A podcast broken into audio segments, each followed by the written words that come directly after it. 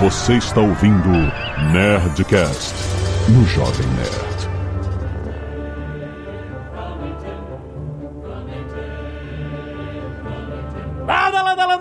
Nerds! Aqui é Alexandre Antônio do Jovem Nerd fugindo do escaravelho. Aqui é Felipe Figueiredo e a diferença entre um arqueólogo e um saqueador de tumba é só o prazo.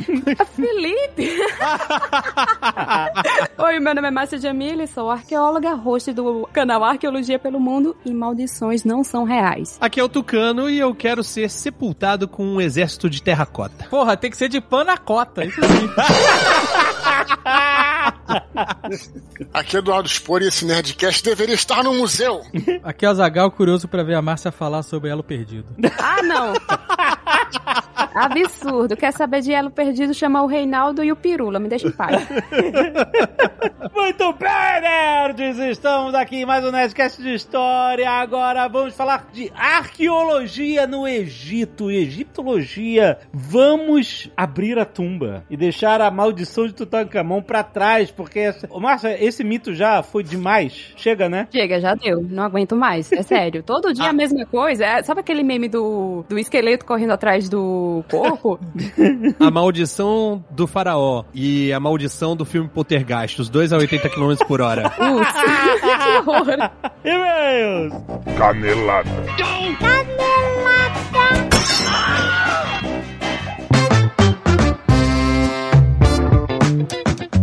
Muito bem, Azaghal, vamos para mais uma semana de e-mails e caneladas do Nerdcast! Vamos. Hoje, Azaghal, é dia de Nerdcast na sua timeline! Olha só! Hoje, nós e o Pepa vamos falar sobre um assunto que está muito em alta. ah, olha só! Voltou. Voltou forte. A inflação. O monstro da inflação. Oh. Lembra que nos anos 80 tinha um monstro da inflação? Era o dragão, não era? Aham. Era o dragão? Isso. Se o leão era o imposto de renda, o dragão era a inflação. É, não era moleza, não. Era uma quimera, meu amigo.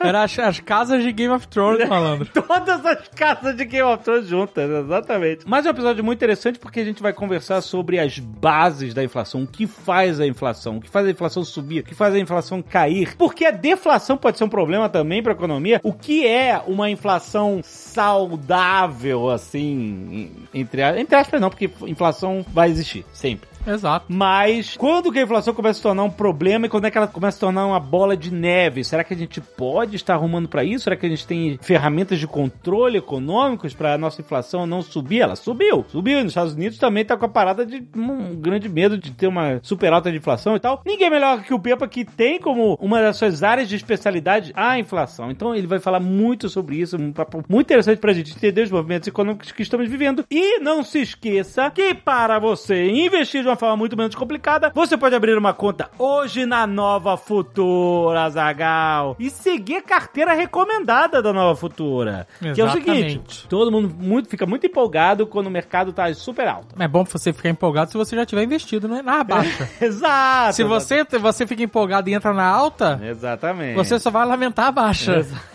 Exatamente. Então a Nova Futura tá aí pra explicar tudo isso pra vocês, pra vocês entenderem exatamente como funciona e pra vocês confiarem na carteira recomendada tricampeã do Pepa. Eu sigo a carteira recomendada do Pepa há vários anos, estou muito satisfeito. Sou cliente, a Nova Futura é nossa cliente e nós somos clientes da Nova Futura. Então, clique no link aí do post pra você abrir gratuitamente a sua conta e invista hoje mesmo com a Nova Futura. Vai lá! E ouve Nerdcast que tá publicado já é só baixar! E olha só o aviso do Magalu, Azagal. Vem aí o Black App Magalu. Ah, o que, que é isso? prepara. Eu tô falando de ofertas com preço de Black Friday. Ó, só no app. Afinal é a Black App. É, é. Começa dia 15 de agosto. Hoje é sexta-feira 13. E é verdade. Isso significa, Significa nada. então começa dia 15. Não perca tempo, gente. Baixa o Super App Magalu. Tem link aí no post. Favorita os seus produtos. Que você. Ah, eu quero esse, quero aquele. Vamos ver. Ativa as notificações. Sim. Porque é Black App Magalu. Tô avisando aqui porque o Magalu te manda em primeira mão quando começar com as notificações aí. Então é isso. ó. Baixa Baixa o aplicativo. Baixa agora, sério. Vai, vai, vai Gente, baixar. o Super vai, Magalu, vai, vai na da vida. store, vai na store do seu sistema operacional. Exato. Baixa- Magalu. Procura. Magalu. É Baixa, ativa as notificações, vai já ver o que, que você tá namorando, que você querer comprar, ah, eu tô querendo comprar isso e tal, isso aqui. Já favorita as paradas, porque é Black App, preço de Black Friday. Depois não diz que eu não avisei. certo? Afinal, Zagal, toda a variedade de produtos e categorias do Brasil tem no Magalu! E se você não quiser ouvir os recados e e-mails do último Nerdcast, pode pular diretamente para... 17 minutos e 52 sarcófagos encontrados. Azagal, quero agradecer aos netos que doaram sangue e salvaram vidas essa semana, como Júlio Yagami, Sérgio Cirilo, Diogo Caquida, Daís Helena, Edi Matos, Leonardo Melati, Bruno Nascimento e Hugo Henrique da Silva. Muito, muito obrigado, seus nerds! Mande as suas fotos doando sangue para nerdcast.jovemnerd.com.br e também mande e-mail sobre o último episódio, se você tiver alguma coisa a acrescentar, uma canelada nossa e tal, mande sempre o mesmo e-mail, nerdcast.jovemnerd.com.br, que a gente seleciona aqui sempre os melhores e-mails e faz esse tete a tete, Azaghal. É, tete a tete. Eita ferro. Eu quero saber qual é a idade mínima pra entender o que, que é Eu nem, tete a tete. nem entendo o que significa. Eu não consigo tete a tete. Tete a tete é o quê? É um bate é troca de, de, de bate-papo. Eu bater contigo, assim, um tete a tete. Ok.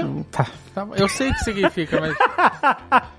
Olha só, arte dos fãs! Se prepara, porque Renan Menendez mandou um Dom Azagal inacreditável. Muito foda. Eu já tinha Não é? visto no Instagram. Caraca, ele mandou várias fotos. Olha lá, você tá com o aplicativo do Jovem Nerd, você tá vendo várias fotos dessa arte incrível dele, cara. Dom Azaghal. Olha isso, cara. fodástico Muito mesmo. foda. Putz grila, Renan. Caraca. É muito maneiro. Gente, se você não tá vendo, você não tem o, o aplicativo do Jovem Nerd, que você olha pro celular, você, Você vê. baixe agora. Baixa agora. Que é mas- gratuito. Mas tem link no post também. Caso você não queira. e olha só, o nosso querido Sandro Orro, sempre mandando artes aqui, ele fez um remake de uma arte que ele mandou há 10 anos, Azaghal. Caraca. Tá vendo as cartinhas aqui, ó? Tem a cartinha de um lado e do outro. E ele mandou o remake de... Olha, se isso não é atestado de velho pra todos nós. Mas a carta pequena é a original, a A de cara 10 anos atrás. é, aparentemente é original, pelo que eu me lembro. E aí ele fez um remake com mais detalhes, aí a coloração mais maneira, você tá com óculos ali. Tirou o Ais, botou o rei, Muito bom. eu continuo sendo Valete. Mas, cara, Sandro, puta, 10 anos, cara, muito obrigado. Quem quiser seguir o Sandro Orro no Instagram e ver as artes dele, é Sandro Orro, é H-O-J-O. Eu nem sei, Sandro, se essa é a pronúncia certa do seu nome. Eu tô há 10 anos pronunciando assim. se tiver errado, me desculpe, pelo amor de Deus. Mas vai lá, arroba Sandro Orro. O Orro é H-O-J-O. Valeu, querido! Agora, eu não sei se vocês querem ver isso. Emanuel Bezerra, muito obrigado. Assim, é incrível. Você, assim, eu, eu quero agradecer, porque foi um, foi um, é um carinho. Oh, meu Deus, tô com medo. Jesus. Senhor K e o pentelho branco. É isso. G- Ele, Meu ele fez uma arte do Senhor K. cacetada. Ele tá, tá no limite a arte, não tem... Se você tem o aplicativo, deleta agora. deleta, não olha, deleta de Não olha, não olha. Ai, meu Deus. Minha Nossa Senhora do céu. É, não dá pra desver. Não, acabou Agora eu vi. agora que eu vi, não dá pra desver e eu vou mandar pro seu K agora. Não, manda, manda pra mim que eu tenho alguns grupos com ele que eu ver isso. Quem mandou das caras na internet? Ai, Quem meu Deus mandou? do céu. Gente, não pode ser de visto, já avisei. É, mas muito obrigado, Emanuel. e também tem Rafael Henrique mandando uma homenagem, virando jacaré, se vacinem. Olha aí, mandou aqui no lápis a transformação de jacaré. Nunca tinha para pensar nessa transformação. Foi uma boa transformação de jacaré. É isso, galera. Vacinem-se. A gente não precisa falar isso. Não precisa. Eu acho que a gente não precisa falar, né? Não. Porque a galera que Já segue. deu. Eu já fiz, eu fiz uma Já- enquete. Você fez uma enquete. Eu perguntei mundo- quantas pessoas que seguiam a gente, né, Que- que, seguiam que ali no Instagram, acreditavam na vacina Aham. e iriam se vacinar ou, se- ou já se vacinaram, no Aham. caso, né? Porque às vezes a pessoa tá esperando a vez dela e tal. E aí, ó, o resultado confirmou, né, o que eu esperava. Quanto você acha que deu? Quantos já Puta, acreditam na não. vacina e quantos não acreditam? 98%, vai. 99%. Aí. Só 1%, 717 pessoas que eu, inclusive, sei os nomes agora. Você sabe quem votou? sei, sei quem votou não. Tem aqui todos os Aparece? antivax. Aparece. Caraca! Tô aqui com a lista de antivax. Não é possível. Mas é, cara. 47.954 votaram sim, 99%. Ah, tá, 47 e só 700 E só aquele 1% miserável Ah, de 717. Tá ok, mas é uma margem boa. É 1%. 99% É uma margem boa. 99%. Mas a gente sabe, a parada aqui, a gente, sei- agora eu sei, os antivax. todos! Ah, porque eu- nos Estados Unidos um problema sério essa parada. A galera que tem medo da vacina, antivax, a parada foi politizada, então a galera que é Trump é meio contra a vacina, porque a vacina. Enfim, isso gerou um problema, que a variante Delta tá comendo solta entre a galera não vacinada. Mas e é aí, muita tá, de gente. novo, a gente não precisa Sim. trazer isso aqui. A galera tá toda Não, querendo vacinar. É, é, você já sabe. Parabéns, parabéns pra todos vocês. Parabéns, muito bom. Lucas Gabriel, estudante de psicologia e aspirante a baixista de Goiânia, Goiás. Fã de longa data. Muito obrigado, Lucas. Olá, Nerd. Gostaria de falar a respeito de dois assuntos citados no Nerdcast 789. Primeiramente, gostaria de mencionar que apesar de vivermos em uma época onde o rock não é mais o mainstream, existem várias bandas que estão quebrando esse paradigma. Dois ótimos exemplos são a banda britânica Bring Me the Horizon e a italiana Maneskin. Com este assunto das bandas, entra em outro assunto citado a respeito da atitude de um rockstar, ser ousado, chocar o público influenciar fãs ao redor do mundo. Os vocalistas dessas duas bandas que citei são os dois mais ousados da cena do rock atual. Começando por Oliver Sykes, vocalista do Bring Me the Horizon, que desde o início da carreira, no longínquo ano de 2004, tem atitudes de um típico rockstar, desde roupas até seu comportamento dentro e fora dos palcos. E não posso deixar de fora o dia que ele subiu na mesa da banda Coldplay em uma premiação para se vingar do plágio cometido pela banda e a quebrou durante a performance. Caraca! Por quê? Porém, ele abre parênteses aqui, ele tem mudado seus posicionamentos fora dos palcos e está levando uma vida mais saudável, longe das drogas e de confusões. Para encerrar o e-mail, vou citar o vocalista italiano Damiano Davi, que em apenas 5 anos de carreira tem a verdadeira atitude de um rockstar dos anos 70, 80 e 90, com seu estilo de se vestir extravagante, clipes extremamente chamativos e peculiares, e claro, algo para aplaudir de pé, ser extremamente a favor da causa LGBT e deixar claro que somos livres para amarmos quem quisermos. Isso é ser rockstar, pá! Segue em anexo foto dos dois vocalistas pra vocês verem o estilo. Agora vamos ver. Ah, é, o cara tem um Oliver aqui, Oliver Sykes, tatuagem na cara, no pescoço, atitude. o que, cara? E o italiano, olha aí, Tá, o cara realmente tem atitude. rockstar, não é? Tem. Caraca, essa foto aqui, gente, vocês estão no... no É é, de tapa-olho. de tapa-olho com estrela vermelha, corpete. Isso é um corpete? Não sei. Talvez. Luvas de couro que ultrapassam o cotovelo. E a Rockstar. Parabéns. Excelente. Rodrigo Araújo, 24 anos, técnico certificado da Apple, Porto, Portugal. Olha aí. Hey, rockers! Olha aí. Toco guitarra desde os 11 anos de idade e sou um fã da Juliana Vieira desde os primeiros vídeos dela como endorsers de uma marca de acessórios de guitarra. Muito bom. Olha aí. Venho trazer uma curiosidade sobre construção das músicas dentro do universo do punk rock. Hum. Como a Juliana citou no programa, os acordes são formados, no mínimo, por conjuntos de três notas individuais, onde uma delas tem a função básica de designar se o acorde é maior, como a sensação de alegria, empolgação, ou menor, como a sensação de tensão e melancolia. Certo. O que ocorre é que, dentro do campo harmônico, a tabela que determina a sequência correta de se tocar os acordes, como citado pelo Guga, é necessário saber como organizar as sequências de acordes, por exemplo, maior depois de menor, menor depois de menor, entre outras variações. Certo. Ok, não tô entendendo nada, mas tudo bem.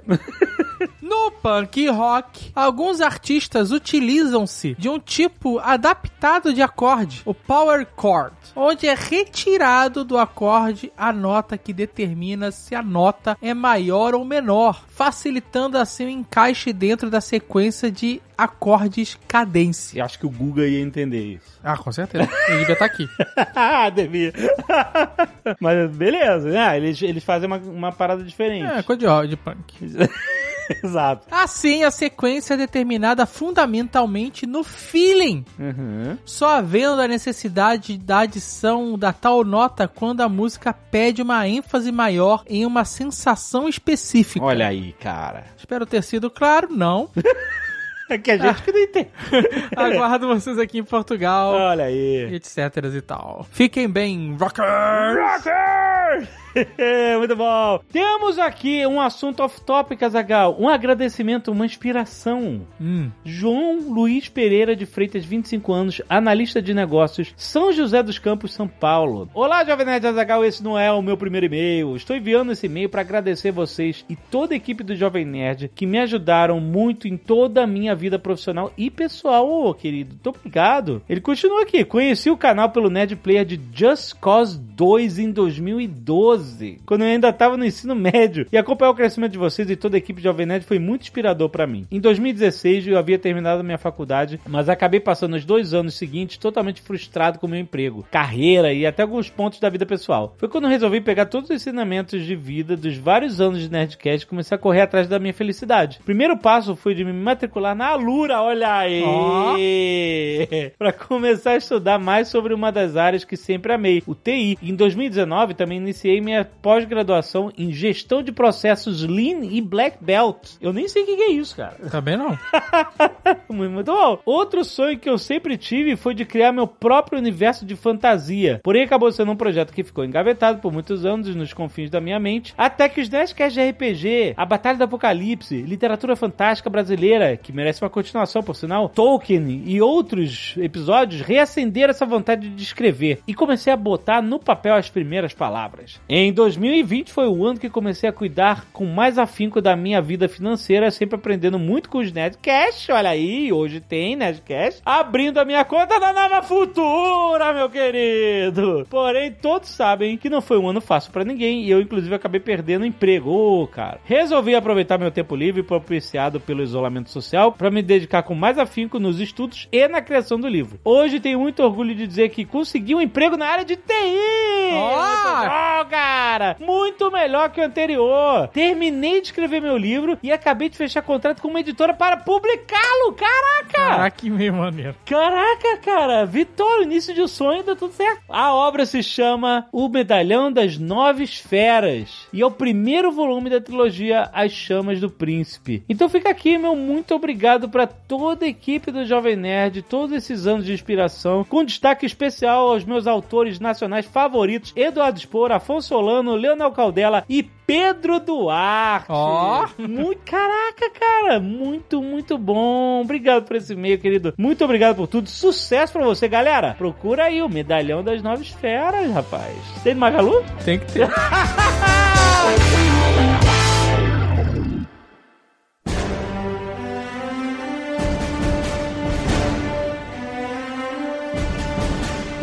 Se a gente mistura Brasil com Egito, Meu Deus, é sério? Não, parece que vocês estão pegando todos os memes possíveis e estão trazendo agora. Eu vejo um problema nessa gravação, porque a gente chamou a Márcia pra falar de arqueologia do lado dos egípcios, mas a gente não chamou nenhum ufólogo pra explicar o lado dos ETs. Tá parcial. Tá parcial. Isso deve ser tem o outra... Tucano aqui, o Tucano pode falar. Vocês estão vendo, né? Na verdade, essa era a função do JP, mas ele está muito ocupado. Essa é outra dor de egiptólogo, arqueólogo. Tem que ficar... Olha, sinceramente, temos várias dores. Essa aí é só um pedacinho, sabe? Só um pedacinho. Márcia, fale do seu livro. Eu, juntamente com um amigo e colega chamado Reinaldo José Lopes, que quem gosta de é, divulgação científica, arqueologia, já deve conhecer muito bem ele. Ele já escreveu um livro com o Pirula. Ai, gente, como é o nome do livro? Darwin sem frescuras. Isso. E 1499. Então, nós dois estamos para lançar ano que vem, pela HarperCollins, o livro Mãe África, as grandes civilizações do continente berço da humanidade. Olha aí, que legal. É um projeto muito legal, estou muito empolgada e estou madrugando muito pesquisando para esse livro. Maravilha, parabéns. Quando a gente for lançar, a gente vai falar aqui, com certeza. Eu vou cobrar o Felipe.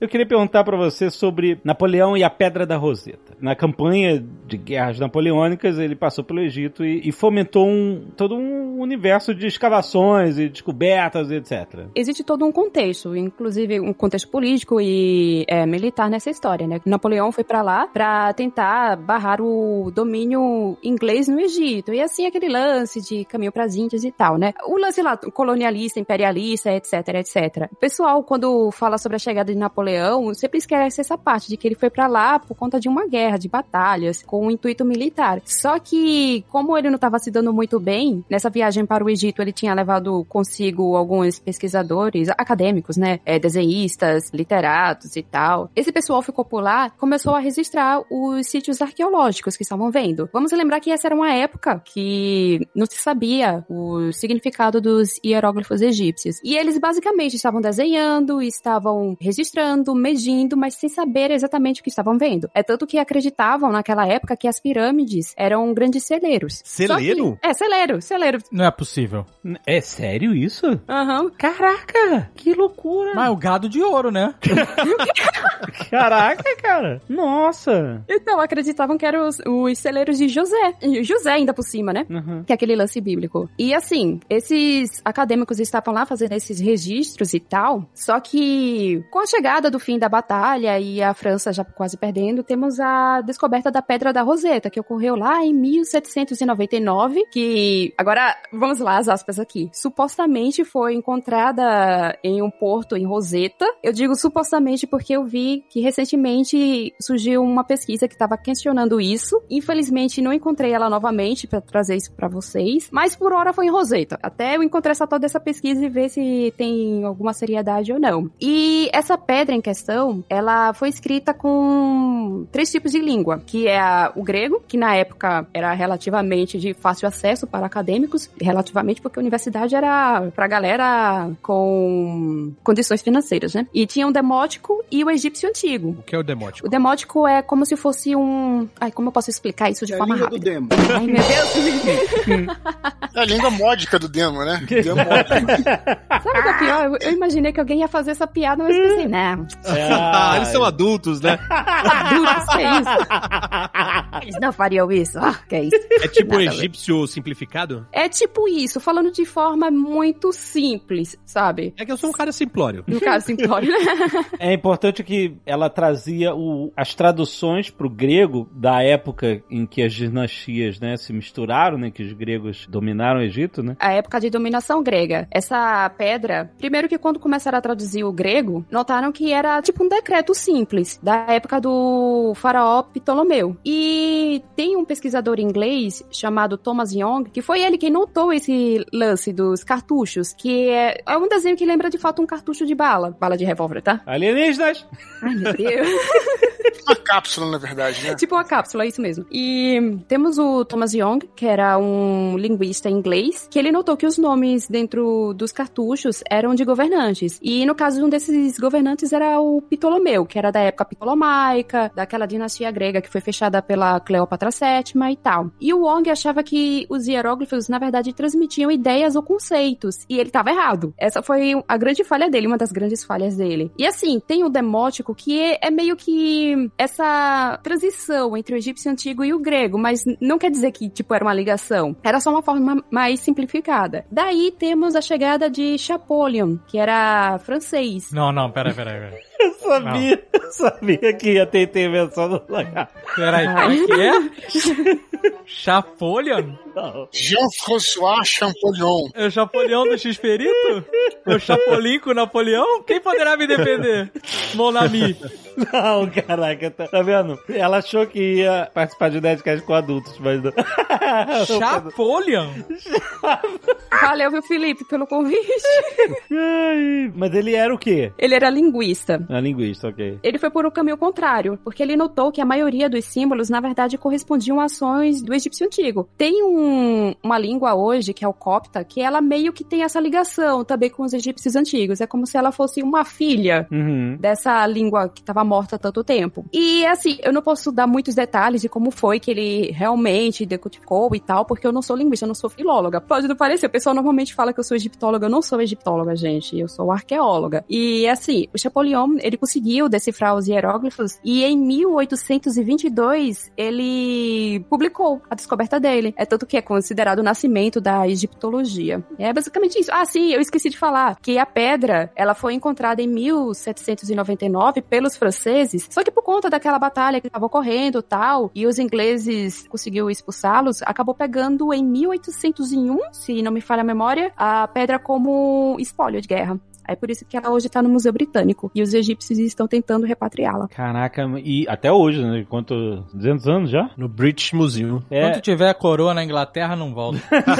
Essa. Já viu The Crown? Não volta. Você vê The Crown? Ah, inclusive The Crown. Deixa eu só dar uma curiosidade. Eu não lembro em qual temporada é, mas é ainda com aquela temporada com a atriz mais nova. Que ela conhece um pote, não é? Washing, sei lá. Que é um carinha que tem cavalos e tal, cuida de cavalos, alguma coisa assim, cuida de cavalos. Esse cara é relacionado com a família do Lord Carnarvon, que Olha foi aí. o patrocinador da descoberta da tumba do Tutankhamon. Só sei que eu tava lá assistindo a série de boas, tal, antes, de repente, quando apareceu o nome, eu fiquei, peraí, isso não me é estranho. Eu fiquei, de onde é que eu ouvi falar esse nome? Esse troço aí eu tinha ouvido falar porque eu tava lendo algum livro e decorei sem querer, enfim, né? Lord Carnarvon, que foi a primeira vítima da maldição, né? Graça. Mas olha, eu queria perguntar o seguinte: basicamente, a pedra roseta que foi a base da decodificação. Isso mesmo. Né, da linguagem antiga dos hieroglifos e não existiu nenhum outro artefato que corroborasse com ela ou, ou existiram outros depois? Ou ela é único, um artefato único? Por conta desse lance dela ter essas três línguas, justamente ela ter, Uhum. ela acabou virando a chave. Só que o Chapolin, claro que ele pegou outros artefatos e começou a testar a tradução. Pra ver se fazia sentido. E viu que foi, então foi, né? Caraca, que maneiro. Então, o Champollion teve que engatinhar pro Zahri Hawaz poder correr hoje em dia, né? Olha, perigoso o que você acabou de falar. O rei do History Channel. Porque o Hawaz, ele é egípcio e o Chapolin é francês. É. E é numa época colonialista, imperialista e aquelas coisas todas. E existe uma estátua do Chapolin com, tipo, ele como se tivesse uma posição de um pensador, só que a questão é que ele tá com a- um dos pés em cima de uma cabeça de um faraó, que tá Nossa. caída. E é um Bem- simbolismo muito forte. Então, É, você pois é. Caraca, mano. Mas o Zahri Hawaz, ele é, tipo, dos melhores egiptólogos mesmo ele só é famoso? Olha, eu vou contar uma coisa, tá? Hum. Não é fofocar, não, não é treta nem nada. Só quero dizer que eu Bastidores, nunca escavei. bastidores. Não, não, eu só quero dizer que eu nunca escavei no Egito e planejo um dia ser coordenadora de escavação, tá? só vou dizer isso. Ela quer preservar a carreira acadêmica. Você tá dizendo que você não pode falar do cara porque você tá com medo de represálias. Você, você, você tá com medo, você tá com medo, a palavra é essa. Felipe é doido pra levar um- uma carreira, né? Hawaz, a questão dele é porque uma das coisas que o tornou famoso foi esse lance de que ele foi um dos mais incisivos na hora de pedir pela repatriação de artefatos arqueológicos egípcios. Porque a- até então se tinha aquela concepção de que não, os egípcios de hoje não merecem cuidar desse patrimônio e aquele discurso de que os egípcios de hoje não tem nada a ver com os antigos egípcios, blá blá blá. Como se, tipo, chegou os otomanos e magicamente sumiram os egípcios e foram substituídos, sabe? Uma parada assim. Aí, ele é um egípcio que bateu o pé e disse: Não, nós queremos esses artefatos de volta. E eu lembro que quando eu era mais novinha, lá há muito tempo, sabe? Eu via nas revistas as críticas a isso, dizendo que, tipo, ele era louco, que indo para esses artefatos sendo levados para o Egito, eles serão destruídos e essas coisas todas. E assim, eu lembro também que ele era um, assim, o mais famoso nesse sentido de querer repatriar e que anos depois outros países começaram também a fazer isso, outros arqueólogos e tal. A questão é que ele é muito desse lance do show business, né? Sempre tá aparecendo em Midiático, né? documentário extremamente midiático. Inclusive, quando eu falo sobre a arqueologia egípcia hoje, cada vez mais está sendo dominada por egípcios, os egípcios nativos, porque se vocês olharem o documentário, normalmente são pessoas de fora do Egito que estão ou protagonizando ou dando respaldo para o que é dito no documentário. Aí o pessoal sempre fala do Hawaz, tipo, como se ele representasse todo o Egito. Tipo, tem um egípcio falando já tá bom. Tipo, olha É, aí. né?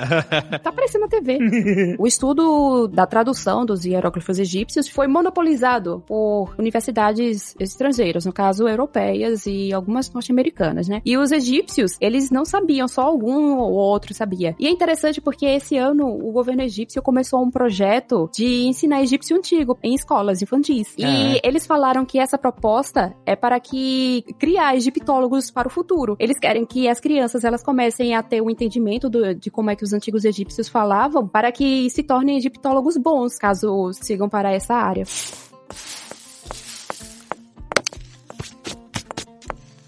Aí eu vou aproveitar, Márcia, agora eu vou falar um pouco mais sério.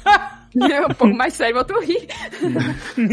França e Reino Unido são dois lugares em que você tem grandes museus com muito patrimônio arqueológico dos seus impérios coloniais, por toda a lógica da expansão imperialista, tudo mais isso que a gente conhece. Agora, o Egito, especificamente, ele acaba extrapolando um pouco, ele gera um interesse quase universal de muitas pessoas, de muitos lugares, tanto que a gente tem aqui uma arqueóloga brasileira que pretende ir para o Egito trabalhar, Edcast, patrocina nós.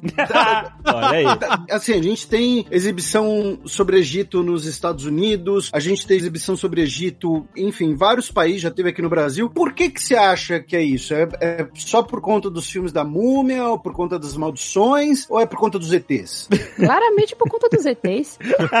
ele falou que ia falar sério agora. né? Não, ele falou, eu vou falar sério assim, aham, claro. Uma Eu já tava aqui só errando minha unha. Aham, sim, vai falar sério. Uma coisa que a gente falou, minha opinião pelo menos, não sei se tá certo ou não, que a gente falou inclusive no nosso Nerdcast de Egito, é porque o Egito ele tem essa profusão de material por causa do clima, né? O clima é muito seco, com as areias que encobrem, e o clima fica seco, então preserva muito mais. Se você tiver qualquer artefato arqueológico no Brasil, por exemplo, né, em 200 anos a floresta engole tudo, né? Se tivesse uma pirâmide já tinha virado montanha. Lá não, então isso preserva mais tempo, sem falar que era a base da civilização ao redor do Nilo ali, né? Que a gente já falou também nesse nosso Nerdcast. Que a gente tem uma ideia, né, de que o Egito é um lugar, por causa do deserto, um lugar que é infértil, muito pelo contrário, justamente por eles conseguirem canalizar o rio, eles conseguiram criar uma cultura e foi o celeiro, inclusive para Roma antiga, né? Era onde eram cultivados todos os cereais. Então o Egito é um país muitíssimo rico, muitíssimo importante para a civilização ocidental e que muita coisa é preservada. Então talvez daí venha essa questão de ter um- uma importância arqueológica e artefatos que você pode encontrar lá. O clima eu acho muito importante nesse sentido. O que você falou tá totalmente correto. Inclusive, eu só vou puxar um negocinho pra dar uma curiosidade, porque ultimamente tem cada vez ficado mais forte na internet, né? Claro, sempre. Que muita gente sempre tá falando que é impossível aqueles artefatos terem mais de 3 mil anos, 2 mil anos, porque nada dura tanto assim. Só que assim, de fato, o clima no Egito ele é extremamente propício para isso, por conta da porosidade da terra, o clima. E tem uma diferença entre a parte do deserto e a parte fértil do Egito, que é aquela Sim, sim.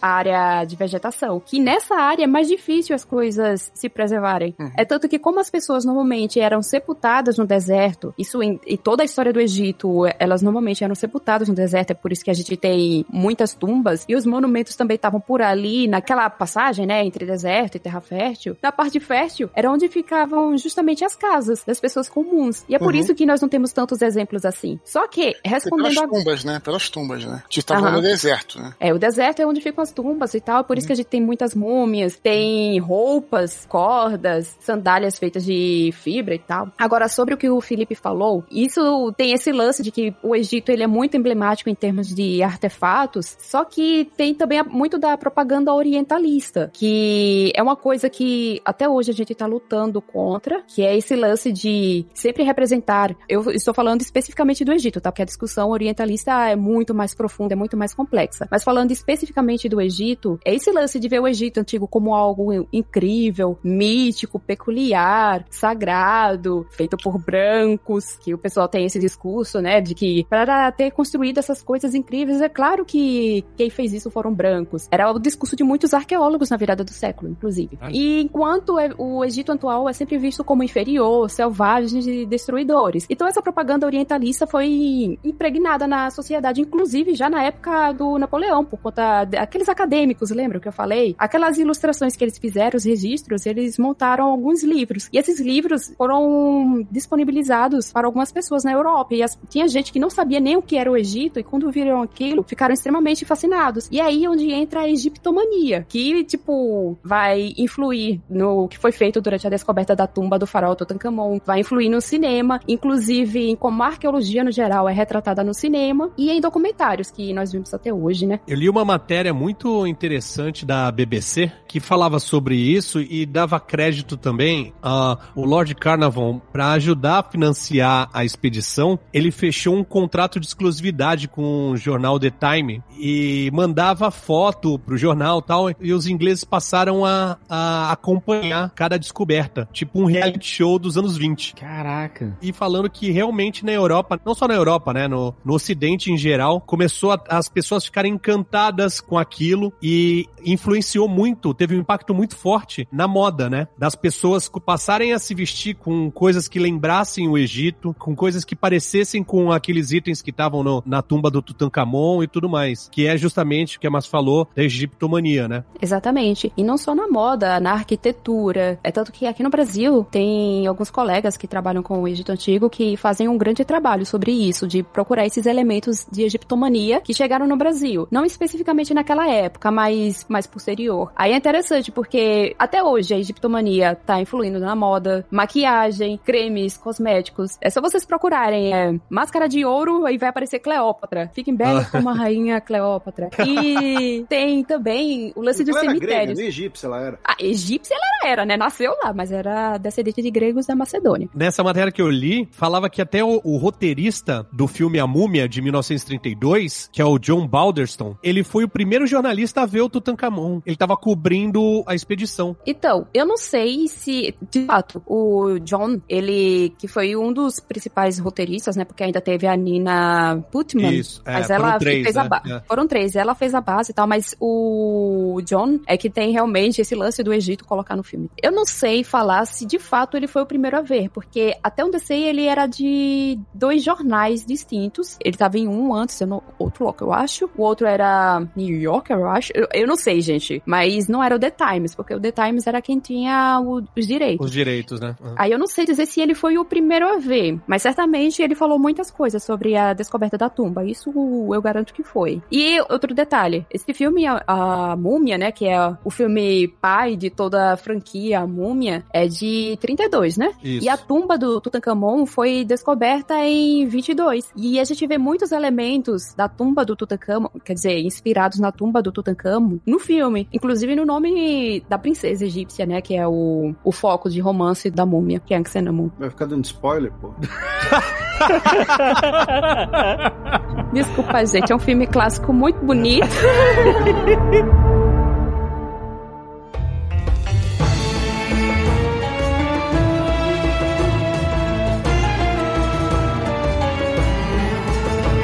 Então, a partir da Pedra Roseta é que se começa a ter, se aprofundar e se reconectar com o entendimento do que era a sociedade do Egito Antigo, né? O que, pra, qual era a função das pirâmides dentro da sociedade, para os faraós, etc. E isso começa depois do século XIX, né? É isso. Antes disso, a gente, esse conhecimento estava perdido. De fato, foi depois do século XIX, mas não ajudou tanto não, porque o pessoal viajava muito nessa época. Aham. E antes era aquele negócio mais lúdico, né? O pessoal olhava aqueles monumentos e começava a interpretar da forma que bem queria. É interessante, você- a gente tá falando aqui de descobertas arqueológicas, né? Uhum. Porque a pirâmide em si, as pirâmides, né? Elas não foram descobertas, porque eu acho que elas ninguém É. passa por ali e não percebe que tem uma pirâmide, né? Gigante, né? Outras pirâmides foram descobertas, estavam perdidas no meio do deserto e tal, não sei o quê, mas essas não. E, e quando foi que as pessoas deixaram de acreditar que eram os celeiros do José? Olha, E o José que você tá falando não é o José pai de Jesus, né? É o José que ficou na. foi príncipe no Egito, não é isso? Mas o pai de Jesus é Deus. O pai, o pai postiço, que é o, o marido da Maria. Pai é quem cria. É o aquele que adivinhava sonhos, né, no Egito. Sim, é esse mesmo. Tá. Ah, Quando foi que deixaram de achar que eram celeiros do José e descobriram que eram tumbas? tem um arque... Tinha um arqueólogo, olha, até parece que o homem tá vivo até hoje. Tinha um arqueólogo chamado Flinders Petrie, que ele é considerado um dos pais da arqueologia. E ele foi trabalhar no Egito e tinha esse pensamento também de que lá eram celeiros e tal. Só que assim, enquanto outros arqueólogos estavam preocupados somente em desenterrar e criar suas conclusões baseadas às vezes em fanfic e tal, ele foi por um outro caminho. Ele sempre escavava, registrava, foi um dos primeiros arqueólogos, inclusive, a utilizar fotografias em campo. Utilizando um método mais científico, ou usando um termo de hoje, porque na época ele não tinha essas pretensões, ele começou a perceber que não, que a Grande Pirâmide não tinha nada a ver com o celeiro. Ele viu indícios de sepultamento, encontrou ossos e começou a analisar também o entorno. E foi assim, olhando o contexto arqueológico, porque eu tô falando de algo que a gente utiliza hoje, que é o nome contexto arqueológico, arqueologia científica, mas ele não. Ele foi um cara que simplesmente ele ia pegando os dados que ia encontrando, ia anotando e tal, e quando colocou tudo na mesa, começou a perceber que não era bem assim a história. Um cara super inteligente e tal. Pena que era racista, né? Mas enfim, era um dos arqueólogos que acreditavam nesse lance de raça primitiva, branca, que criou o Egito. E que É foi desmentido, enfim, mas. Nessa época é o defu, né? Se o cara não é, não é racista, é, é exceção, né? Ser racista naquela época era a cereja do bolo. Aí eu falei somente dele. Só que outras pirâmides foram descobertas, né? Porque o pessoal só lembra das três pirâmides do platô de Gizar. Mas outras foram sendo descobertas, inclusive inscrições dentro, tal. É porque a arqueologia, não só a egípcia, a arqueologia no geral, é você, tipo, ir juntando os elementos que vai criando essa história. Juntando as provas, né? Como eu sempre falo, é como se fosse um trabalho de criminalista. Tipo, você vai juntando e tentando entender o que aconteceu ali no passado. Inclusive, história e inquérito tem a mesma origem etimológica. Hum. Olha aí. Viu? Falei sério agora. Me dá até medo agora. Me dá até medo. É muito interessante porque você tem que remontar um- uma história não documentada, quer dizer, não, não documentada entre aspas. É não documentada mesmo. Esse é o lance da arqueologia, o que difere inclusive da história. Que a, a gente trabalha muito mais com a história não documentada. A gente trabalha com o que, com o que tá na terra, né? A nossa grande especialidade. Não que a gente não trabalhe com coisas escritas também, né? É, e eu vi uma, acho que em algum documentário, uma parada muito estranha de como os arqueólogos vão juntando esses pedaços e vão montando um panorama, um contexto, né? Isso mesmo. Então, por exemplo, ah, temos aqui uma moeda com uma figura, né? Essa, essa moeda. Aí, assim, 800 quilômetros ao norte tem outra cidade com outra moeda com essa mesma figura. Só que diferente. Ou seja, você dizer, opa, isso é uma figura que estava em, em unidades monetárias e ela espalhada, né, pelo Egito. Ou seja, a gente está sugerindo que é uma figura unificada, né, unificadora, que estava presente em diversas regiões. E aí foi, e eu lembro que isso era semente de se entender que o Egito foi a primeira civilização a criar um império unificado, né? Então, é muito interessante. Você vai descobrindo isso com pequenos fragmentos e você vai juntando as informações para que você faça esse inquérito, né? E você possa preencher as lacunas não documentadas da história com evidências do que pode ter sido, né? Do que mais provavelmente pode ter acontecido. Você citou aí a moeda, é interessante esse teu exemplo, que a moeda era uma coisa muito importante, todo mundo antigo, sempre quando um governante, sempre não, quase sempre quando um governante assumia o poder e tal, ele começava a cunhar moeda para dizer que ele era o governante, porque a moeda,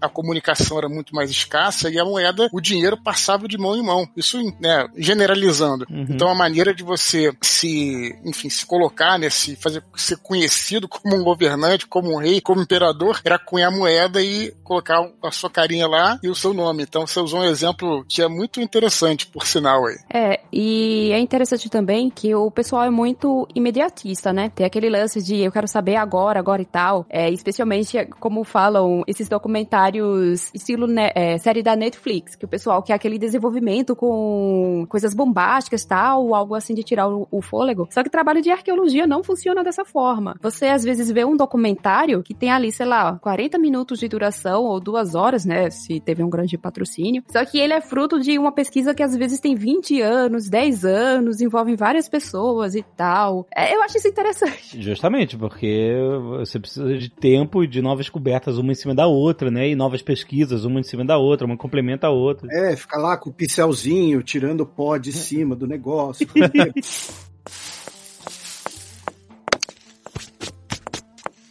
Quando foi que entraram na, na pirâmide e descobriram? Falaram, caraca, Eu, eu não sei te dizer exatamente. Eu não sei se- te dizer exatamente como foi isso, porque foi um trabalho também demorado. Foi com- justamente com a chegada do Petrie. E sem contar que entrar dentro da pirâmide, eu não vou lembrar exatamente o ano, mas a grande pirâmide ela é dividida em, em câmaras. Aham. E em cada câmara foi dada o ano em que cada um abre aspas foi entendi. descoberta. mas assim, eu não vou te, não vou saber dar o ano exato, até porque Não, não, não, não é, nem, não é nem isso. Era só pra saber se foi antes do Champollion ou se foi Não, depois. não, foi bem depois, bem Foi depois. bem depois. Mesmo os saqueadores, desculpa a ignorância, não entraram nas pirâmides antes ou em alguma pirâmide? Como é que funcionava isso? Durante o período otomano, por exemplo, né? Sim. que eu acho que foi o que o Tucano tava assim, mais ou menos. Porque depois de um certo tempo, né? Na época dos muçulmanos, dos otomanos, né? Do Egito otomano, a maioria não considerava ali como uma coisa sagrada, ou considerava. Quer dizer, poderia entrar, viam mais como, sei lá, uma tumba para ser assaltado, tinha medo de entrar, né? Acho Não. que é por esse lado que ele tá meio que pensando, né, Tucano? Por aí. É que assim, foram diferentes formas de se olhar os artefatos egípcios da parte dos otomanos. A gente, quando pensa em tráfico de artefatos, venda de artefatos, a gente lembra mais da perspectiva trazida pela Europa, de Uhum. você pegar aquele artefato e vender para um antiquário, e o antiquário vender para alguém muito endinheirado. Só que quando a gente olha alguns documentos anteriores, o que a gente vê são manuais de fato, de invadir tumbas e retirar o que tinha lá. Só que assim, a ideia era procurar de fato alguma coisa de ouro, alguma pedra semi-preciosa, mas também Uhum. tinha o lado, abre aspas, medicinal, que era pegar múmias para se fazer o pó de múmia. Quê? Opa, Como é que é o negócio? isso muito me interessa.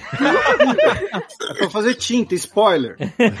Também, mas não principalmente. Temos uma história longa aí. É que o pó de múmia era um tipo de panaceia que era muito visada já é, na época anterior à chegada dos europeus. Só que assim, ela já era conhecida de certa maneira na Europa, porém com a chegada de Napoleão, com esse lance do orientalismo, do Egito místico e tal, ela ficou bem mais popular. Mas o que que é isso exatamente? É múmia triturada. Eram múmias trituradas. Mas pra quê? Pra botar a pele? Alguma coisa assim? Sim, Nossa, cara, mas o ser humano é muito besta, caralho, brother. que bando de filha da mãe. Ah, O pó de múmia, que de fato era feito com restos de múmia, só que sabemos de caso que não eram de fato múmias, ou então existe uma situação que eu ainda estou pesquisando, tentando entender de que houve um momento nessa historinha aí em que pegavam corpos de pessoas que morreram no deserto, tipo o eremita que inventou de andar pelo deserto e morreu, ou então de assassinatos de pessoas pra fazer, porque começou a ficar escasso e muito caro. Não precisa nem pesquisar. Só pelo padrão de comportamento da humanidade, com certeza isso acontece.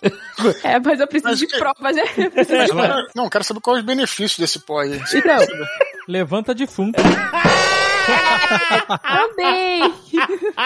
o pó de múmia era uma panaceia que era vendida em antigos bo- boticários. Eu acho que isso já tá mais claro pra vocês, né? E os vendedores prometiam que ela era capaz de curar vários males, que iam desde dor de cabeça até impotência. Ou seja, de fato, levantava defunto. Quer dizer, eles achavam que, que levantava, né? Nossa. Mas aí você fazia o que com esse pau? Porque assim, eu conheço. Esse, você, você se enrolou. Se É, não, eu conheço do Mummy Brown, que é a tinta óleo. Sim, a usa- tinta. Então, mas por exemplo, era pra esfregar na pele, você bebia, cheirava, fumava, qual é? Calma, Filipe, eu vou te ensinar como é que fazia. Não, é basicamente você pegava a panaceia, passava na pele e em alguns casos você comia. Caraca, maluco, comer pó de múmia. É, rapaz, a coisa tá feia mesmo. Ô, não deixa o Keith Richards saber disso, mano.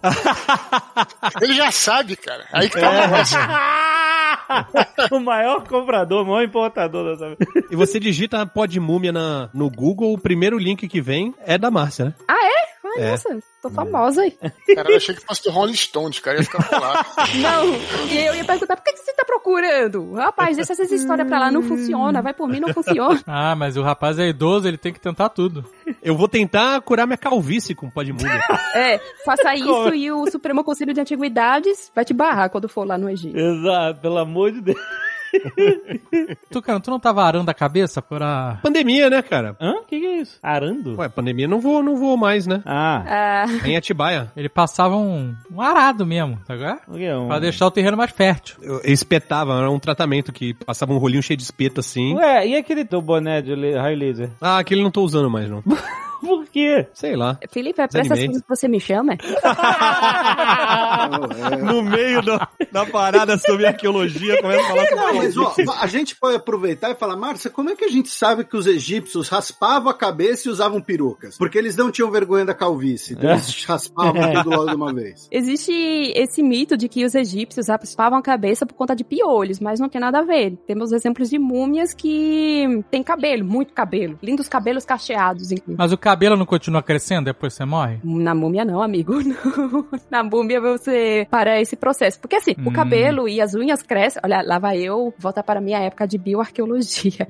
Os cabelos e unhas crescem tem em relação com a decomposição cadavérica. Aham. A mumificação, esse processo ele é pausado. O pessoal sempre acha que a múmia parou de decompor, já era, mas não é. Fica, é, só fica só a casca, né? É, mais ou menos, depende da múmia também. Tem que ter outro capítulo só para múmias. Aí você vai entender que, tipo, esse mundo, meu filho. Mas é porque, ó, eu, eu não sei nada sobre isso, mas eu lembro na minha aula de história no colégio que a minha professora, numa explicação muito superficial, explicou que quando eles faziam o processo de mumificação, eles retiravam os órgãos, tirava, sei lá, o cérebro pelo nariz e. Sim, Botavam numa, numa ânforazinha, né? Numa, num jarrozinho, né? De argila. sim. Esse lance de tirar os órgãos e colocar em vasos canópicos, ou vasos canopos, né? Isso é coisa do Egito. Só que assim, quando eu falei em múmias, é porque no mundo inteiro foram encontradas múmias. Até aqui no Brasil temos exemplos de múmias brasileiras. Ulisses Guimarães era um, velho. Ixi, eu sabia. Mas não É mais Não previsível. perde uma. É, eu lembrei de uma situação. Ainda tá rindo. brasileiro. Uma vez que eu vou falar sobre múmia, alguém sempre aparece com uma piada desse tipo. Ah, mas e a múmia do fulano? Aí fala de alguma figura assim, tipo, que tá viva há muito tempo, alguma figura política.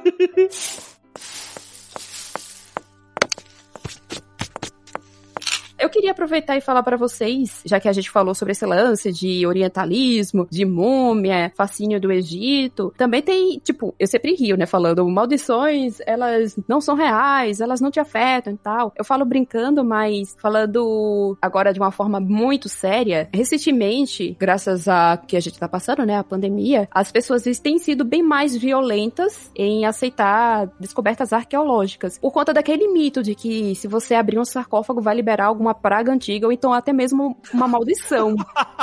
Você tá rindo, mas uma vez em um trabalho de laboratório a gente tava mostrando alguns ossos e um cara ficou um, um tanto irritado comigo porque eu estava analisando ossos humanos. E assim, em campo isso dá problema. O pessoal realmente acredita mesmo que maldições existem. A gente fala tanto em pânico satânico, né? Principalmente pelo que aconteceu nos últimos dias. E eu acho que eu vou cunhar o termo pânico de múmia.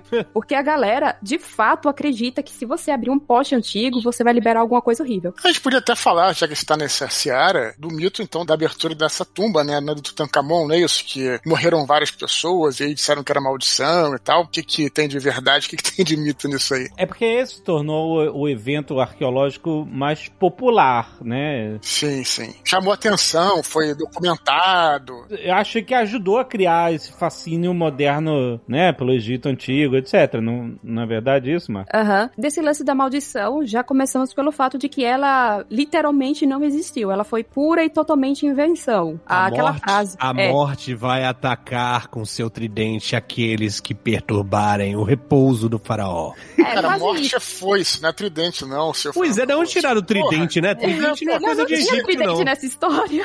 É. Tridente é o diabo.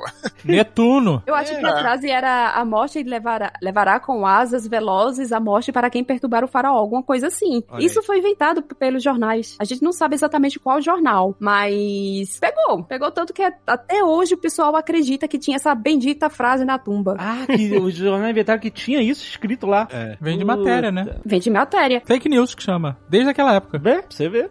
Exatamente. E assim, vocês comentaram bem lá no início sobre como virou o reality show para os ingleses. O The Times, ele tinha os direitos de publicação, né? Eles que poderiam entrar, eles que falariam com o Carter, eles que falariam com o Carnival Carnival. E os outros jornais só ficavam ali, urubuzando e tentando pegar alguma coisa.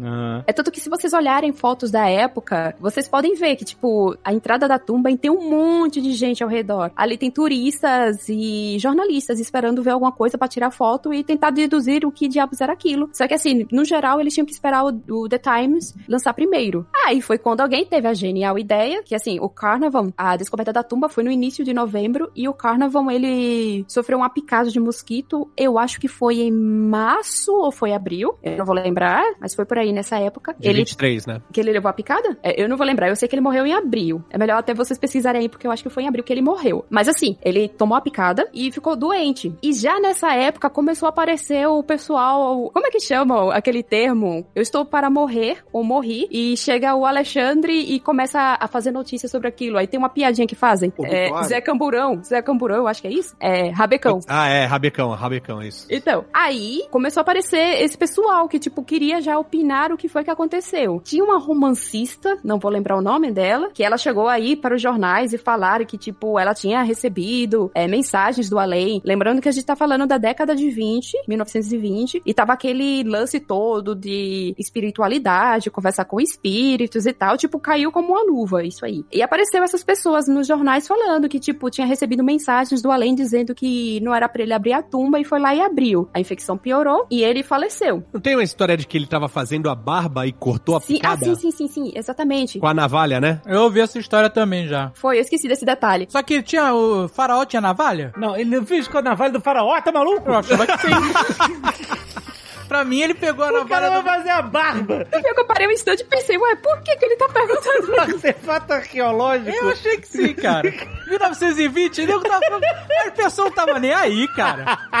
Olha que na tumba de Tutankhamon tinha dois trompetes e tocaram um deles e quebrou o artefato. Tô te Caraca, falando! Eu tô te falando! Caraca, maluco!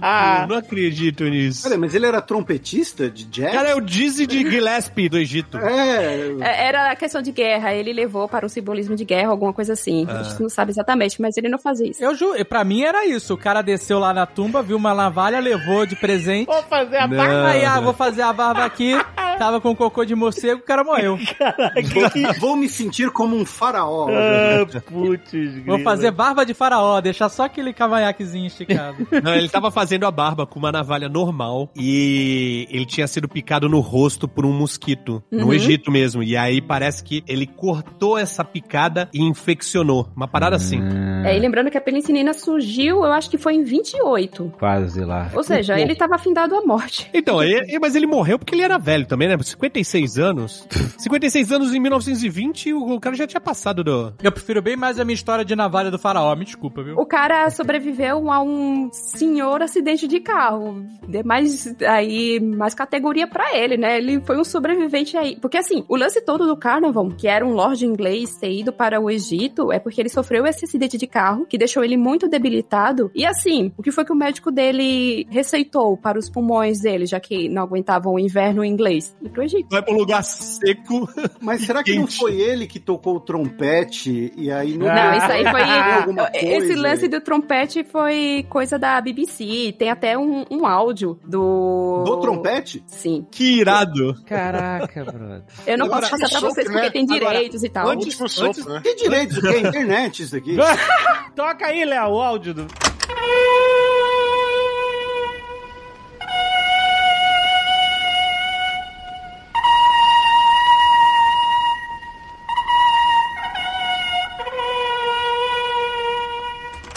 Primeiro resultado do YouTube é o King Tutankhamon Trumpet, 300 mil visualizações, 7 anos atrás, e você vem com Ah, essa então peguem, porque antes o YouTube não deixava colocar, não. Nossa, tem sete anos. Não, mas ó, deixa Caraca, mas tem copyright de corneta de Tutankhamon? É, do vídeo. Do vídeo. Mas já caiu, já de 1920. Não, eu não sei. É, realmente eu não sei, mas. É, tem era pra de- cair. Tem mais Era- de 5 mil anos de direito autoral, essa porra.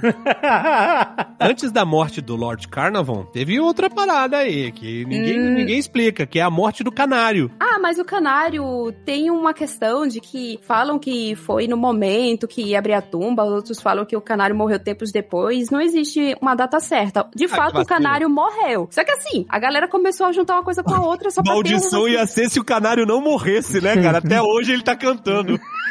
Meu Deus.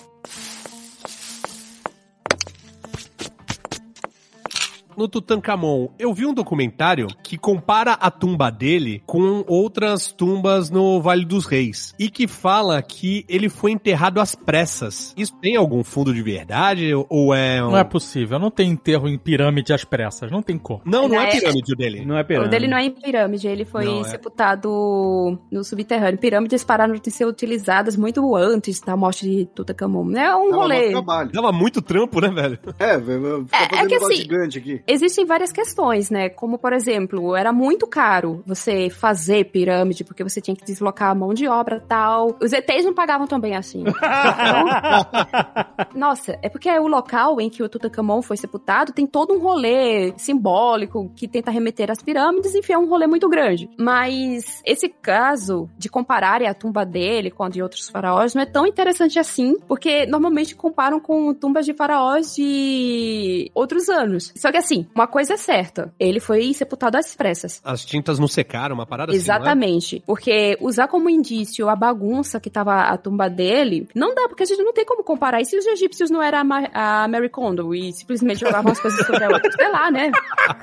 Esse lance das tintas foi o que, tipo, como elas não secaram e criaram aquele fungo preto que tá morto, por favor, né? Uhum. Porque o pessoal fica, como assim? É só falar de coisa antiga, fungo a galera já fica pirada, né? É. Aí, esse lance da tinta é, é o maior indício disso. Faltou uma E, demão. sem graça. Mas isso sugere algum motivo político de ter sido às pressas e tal? Olha, depois de 2005, principalmente, muitos documentaristas começaram a falar sobre a possibilidade de que Tutankhamon foi morto e que ele foi parar naquela tumba foi algum motivo político, querer apagar ele, blá blá blá blá. blá. A gente não sabe. Foi golpe? Foi golpe?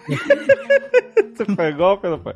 Só que assim, tem o Vale dos Reis. E tem uma parte do Vale dos Reis, que é o Vale Oeste, que também é chamado de Vale dos Macacos. Um lugar que eu gostaria muito de escavar, mas é impossível nesse momento, porque um não tem o dinheiro, outro, Hawaz está lá. Enfim, é um sítio arqueológico muito interessante. E é o local em que, muito provavelmente, eu digo isso por conta daquele lance do contexto arqueológico, de juntar um indício ali, outro ali e tal. Muito provavelmente lá foi o cemitério da família de Tutankhamon. O avô dele tá sepultado lá. A gente acredita, eu sou uma dessas pessoas que acredita que a esposa dele foi sepultada lá, que talvez Nefertiti, a emblemática rainha, né, e sogra de Tutankhamon foi sepultada lá, talvez. E a gente acha que o Tutankhamon a priori ia ser sepultado lá por conta de uma tumba que o seu sucessor acabou ficando pra ele. E a gente acredita nisso porque algumas ilustrações dessa tumba lembram algumas ilustrações presentes na pequena tumba de Tutankhamon. A Aí são tumba essas dele era, era menor também, né, do que o normal. era bem menor. É. Aí alguns arqueólogos acreditam que, na verdade, Tutankhamon seria, ou seria, ou foi sepultado nessa tumba do Vale dos Macacos, e por algum motivo, o qual não sabemos, ele foi levado para o Vale dos Reis, ou por um motivo de pressa, sei lá, que, se bem que essa parte é mais complicada, porque mesmo se a tumba não tivesse completa, ele poderia ser sepultado lá sim. Foi o caso da outra. Então a teoria de que ele estava sepultado na outra e foi levada depois é muito mais interessante. O- nesse documentário que eu vi, levantavam a hipótese que poderia estar tendo uma, uma guerra pelo poder para a sucessão dele e um dos pretendentes a- ao trono não estava no local e o outro precisava enterrar logo para ele reivindicar, entendeu? Aham, certo. Eu só vou responder isso com uma coisa. Hum. Documentários são feitos para vender. Imagino é uma que coisa que eu sim. sempre digo pro pessoal, porque muitos documentários, especialmente sobre Tutankhamon, se vocês pararem, um dia não, né? Uma semana pra assistir tudo que foi lançado sobre ele, vocês vão ver muita coisa, tipo, ou muito aleatória, ou muito floreada, ou tirada, sei lá, da onde. E uma dessas coisas é sobre essa guerra política. Nós sabemos que a- a- ocorreu alguma coisa estranha nesse momento. Agora, a gente pode considerar uma briga por poder? Não sabemos. O que sabemos é que, de fato, Tutankhamon morreu. Quem assumiu o trono foi um ministro dele, o Ai, que é retratado até na- nessa tumba menor, e que é quem foi sepultado naquela tumba lá do Vale dos Macacos, e que supostamente Ai casou com a esposa de Tutankhamon. Por que, que eu digo tá- tá- supostamente? Tá toda a história feita aí. Documentarista adora. Mas a, a gente fala supostamente porque o único indício disso é um anel que tem o nome dela e dele lado a lado. Aí sugeriram casamento. Só que às vezes você representar dois nomes reais eh, de realeza lado a lado pode ser com regência. Hum. Então precisamos de mais pesquisas arqueológicas pra saber. Mas documentário adora falar, eles casaram. Mas é, eu, eu gosto mais dessa história aí de que o, o ministro dele furou o olho dele e, e, É o que vende, né? e matou ele e enterrou ele no. no, no É chi- o que vende. A galera É. quer o drama. A galera não É, muito mais a irado essa. Casos de família. Exatamente. Esse outro lugar que ele foi enterrado era um lugar secreto ou não tem nada a ver? Todo mundo Não, sabia? não, não. Essas necrópolis, elas não eram secretas. O Vale dos Reis, por exemplo, existem indícios de pessoas que moravam por ali, ou então pernoitavam, que eram quem construía mesmo, e também sabemos que era vigiado. É tanto que essa pequena tumba de Tutankhamon, que é a tumba dele, né, ele foi sepultado lá, foi encontrado lá, enfim. O Cáter encontrou indícios de invasão, Ah, isso que eu ia perguntar. Mas durante algum período da história, não se sabe. Mais ou menos, é aí que entra a beleza da arqueologia. Porque ele percebeu que alguns sedimentos estavam diferentes e tal, então ele pensou, ah, fui saqueado. Quando ele chegou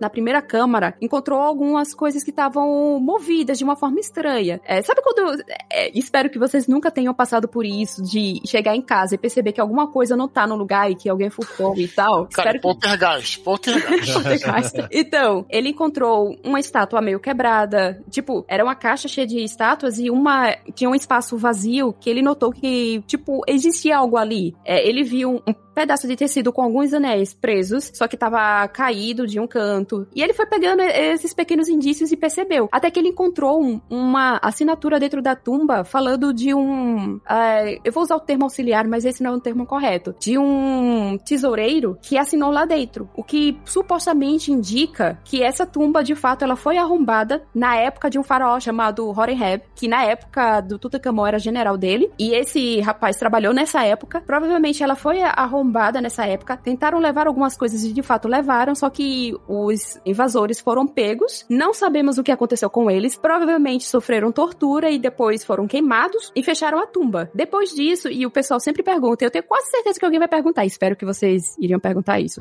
Não me decepcione. o porquê de justamente a tumba do Tutankhamon ter sido encontrada intacta. É porque depois que eles fecharam a tumba tal, no Vale dos Reis acontecem de vez em quando umas chuvas que acabam lavando a parte de cima do vale e jogando as pedras para o centro dele. E o que é que tava no centro? A tumba A do tumba. Tutankhamon. Exatamente. E é por isso que o Cáter, ele precisou tirar metros de areia pra finalmente chegar lá. Porque esses cascalhos que foram lavados do vale foram jogados direto na porta da tumba do Tutankhamon. Caraca. Foi a natureza. Tem uma parada de ter tido uma enchente lá e eles terem que mudar de lugar, não teve? Depende do que você O- tá falando. Os prédios mesmo terem que serem transportados, não teve uma mega operação de. Ah, sim, sim, no sim. templo da barragem de Assuã. Exatamente. Que foi quando fizeram a barragem de Assuã, que era é uma hidrelétrica gigante, e o lago dela iria alagar né, a região do templo de Luxor, né? E aí. Hum, Não, não. isso. É, o Luxor não. É, Não é o templo de Abu Simbel. Ah, isso aí, isso aí. É, mesmo. é- é que assim, o que o Felipe tá falando é que nessa época já existia uma represa lá, só que ela não era tipo a represa de Assuan que a gente conhece hoje. E sabiam que na época que ela seria construída, acabaria alagando uma grande extensão de terra. Só que nessa grande extensão de terra tava trocentos sítios arqueológicos. Entre eles estava a ilha de Filagi, estava o templo de Abu Simbel e tinham alguns outros, inclusive o Forte Semna. Se não me falha a memória, é esse o nome do forte. Então, houve esse grande empreendimento para retirar alguns desses templos desse local e levar para outros, tipo o de Abu Simbel, por exemplo. Eles só levaram para um lugar mais afastado, só que tentando manter o- a mesma.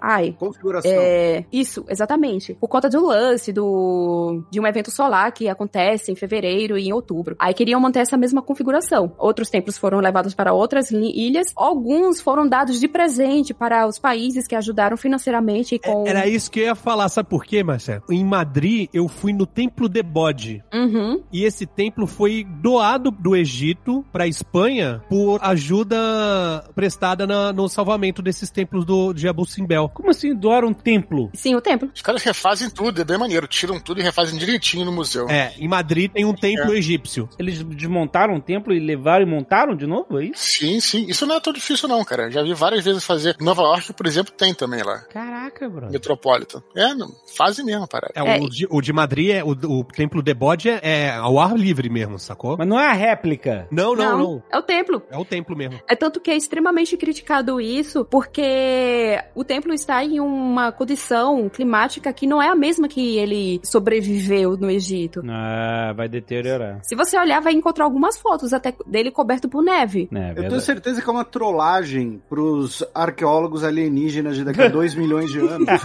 Vou falar, pô, por que Não tem um entender templo egípcio aqui, mas Tipo o que fizeram com o, o Tutankhamon mesmo, né? Fizeram a mesma coisa, né? Trocaram pra trollar Eu vou gente. aproveitar que o Dário tá falando, eu tô- vou dizer que eu tô decepcionado com ele, que ele até agora não fez o trocadilho do a- na minha bunda. Ah, não. Nossa. Ah, cara, nem, nem, eu demorei pra pensar nesse.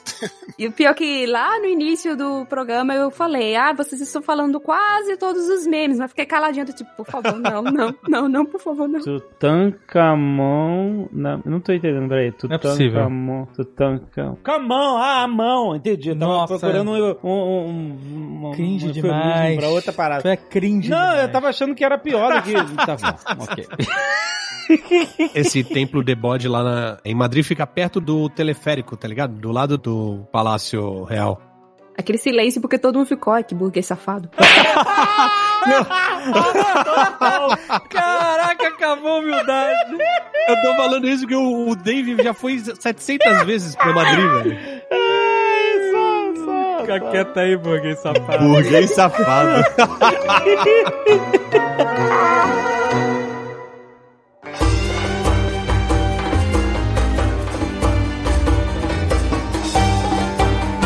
A gente falou que o Tutankhamon tornou muito famoso porque teve muita cobertura jornalística na época. Chocolate, de chocolate, de morango.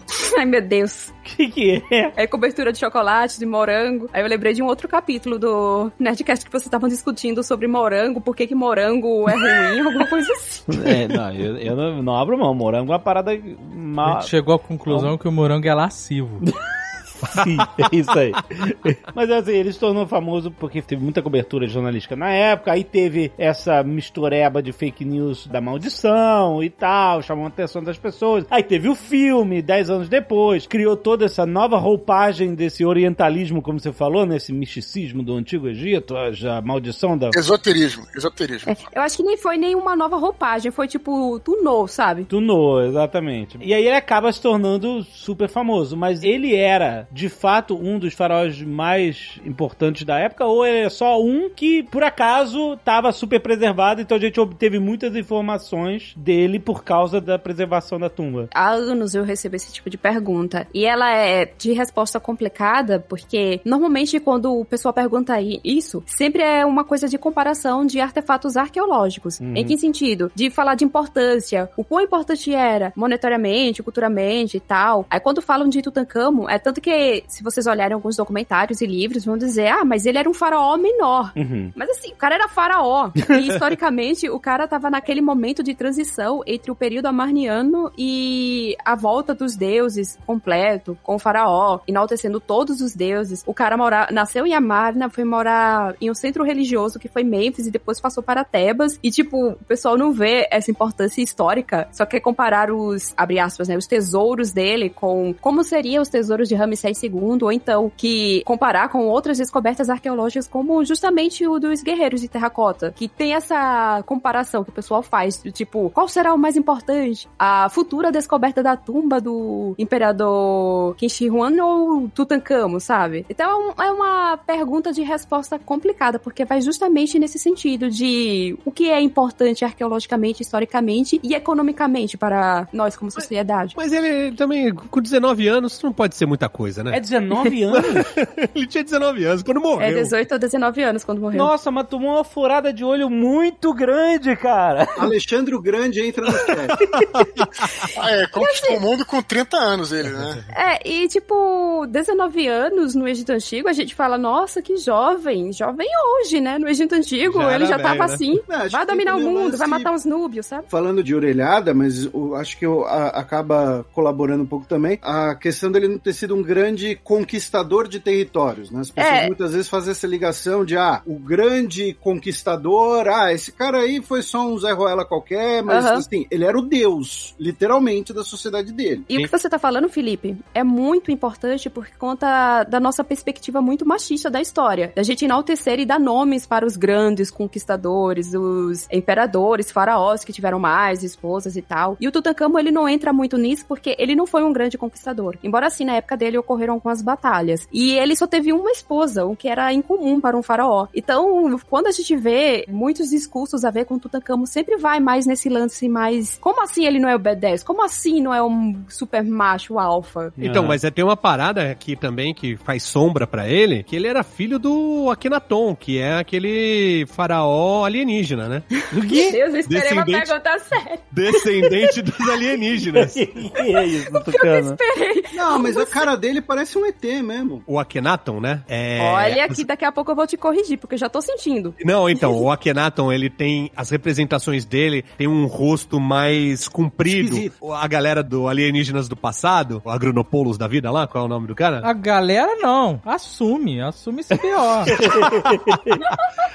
Falava que ele tinha essa representação porque ele era descendente de alienígenas. Ah. E ele foi o cara que instituiu é, o monoteísmo no, no Egito na época dele, né? No governo dele. Sim. É isso? Ok. Falei mentira? Vamos primeiro para a arte. Hum. Eu vou tentar resumir isso ao máximo. A questão da arte amarniana, que é esse lance do faraó ser representado com esse rosto mais comprido, com pelvis muito largas, com seios em alguns casos, seios avantajados e crânio alongado, está mais a ver com a, a ideia de arte na época. Em que sentido? Pegue qualquer imagem do Egito Antigo. Porque assim, é, é outra coisa, né? De a gente olhar o passado com os nossos olhos do presente. É, a tá. nossa perspectiva de arte. Pra gente, o que é arte? Nossa, aquela pergunta que agora o pessoal de arte está. Pera aí, como assim? Calma aí, minha filha. Quando vocês pensam em arte, o que é que você- vem primeiro à cabeça de vocês? Agora, o egípcio antigo, qual era a concepção dele do abre aspas, o que é arte? Porque isso é coisa da nossa época, né? Uhum. Aí, se vocês pegarem qualquer imagem egípcia, olhem como é que as pessoas estão sendo representadas. Ninguém tem um olho no lugar da orelha.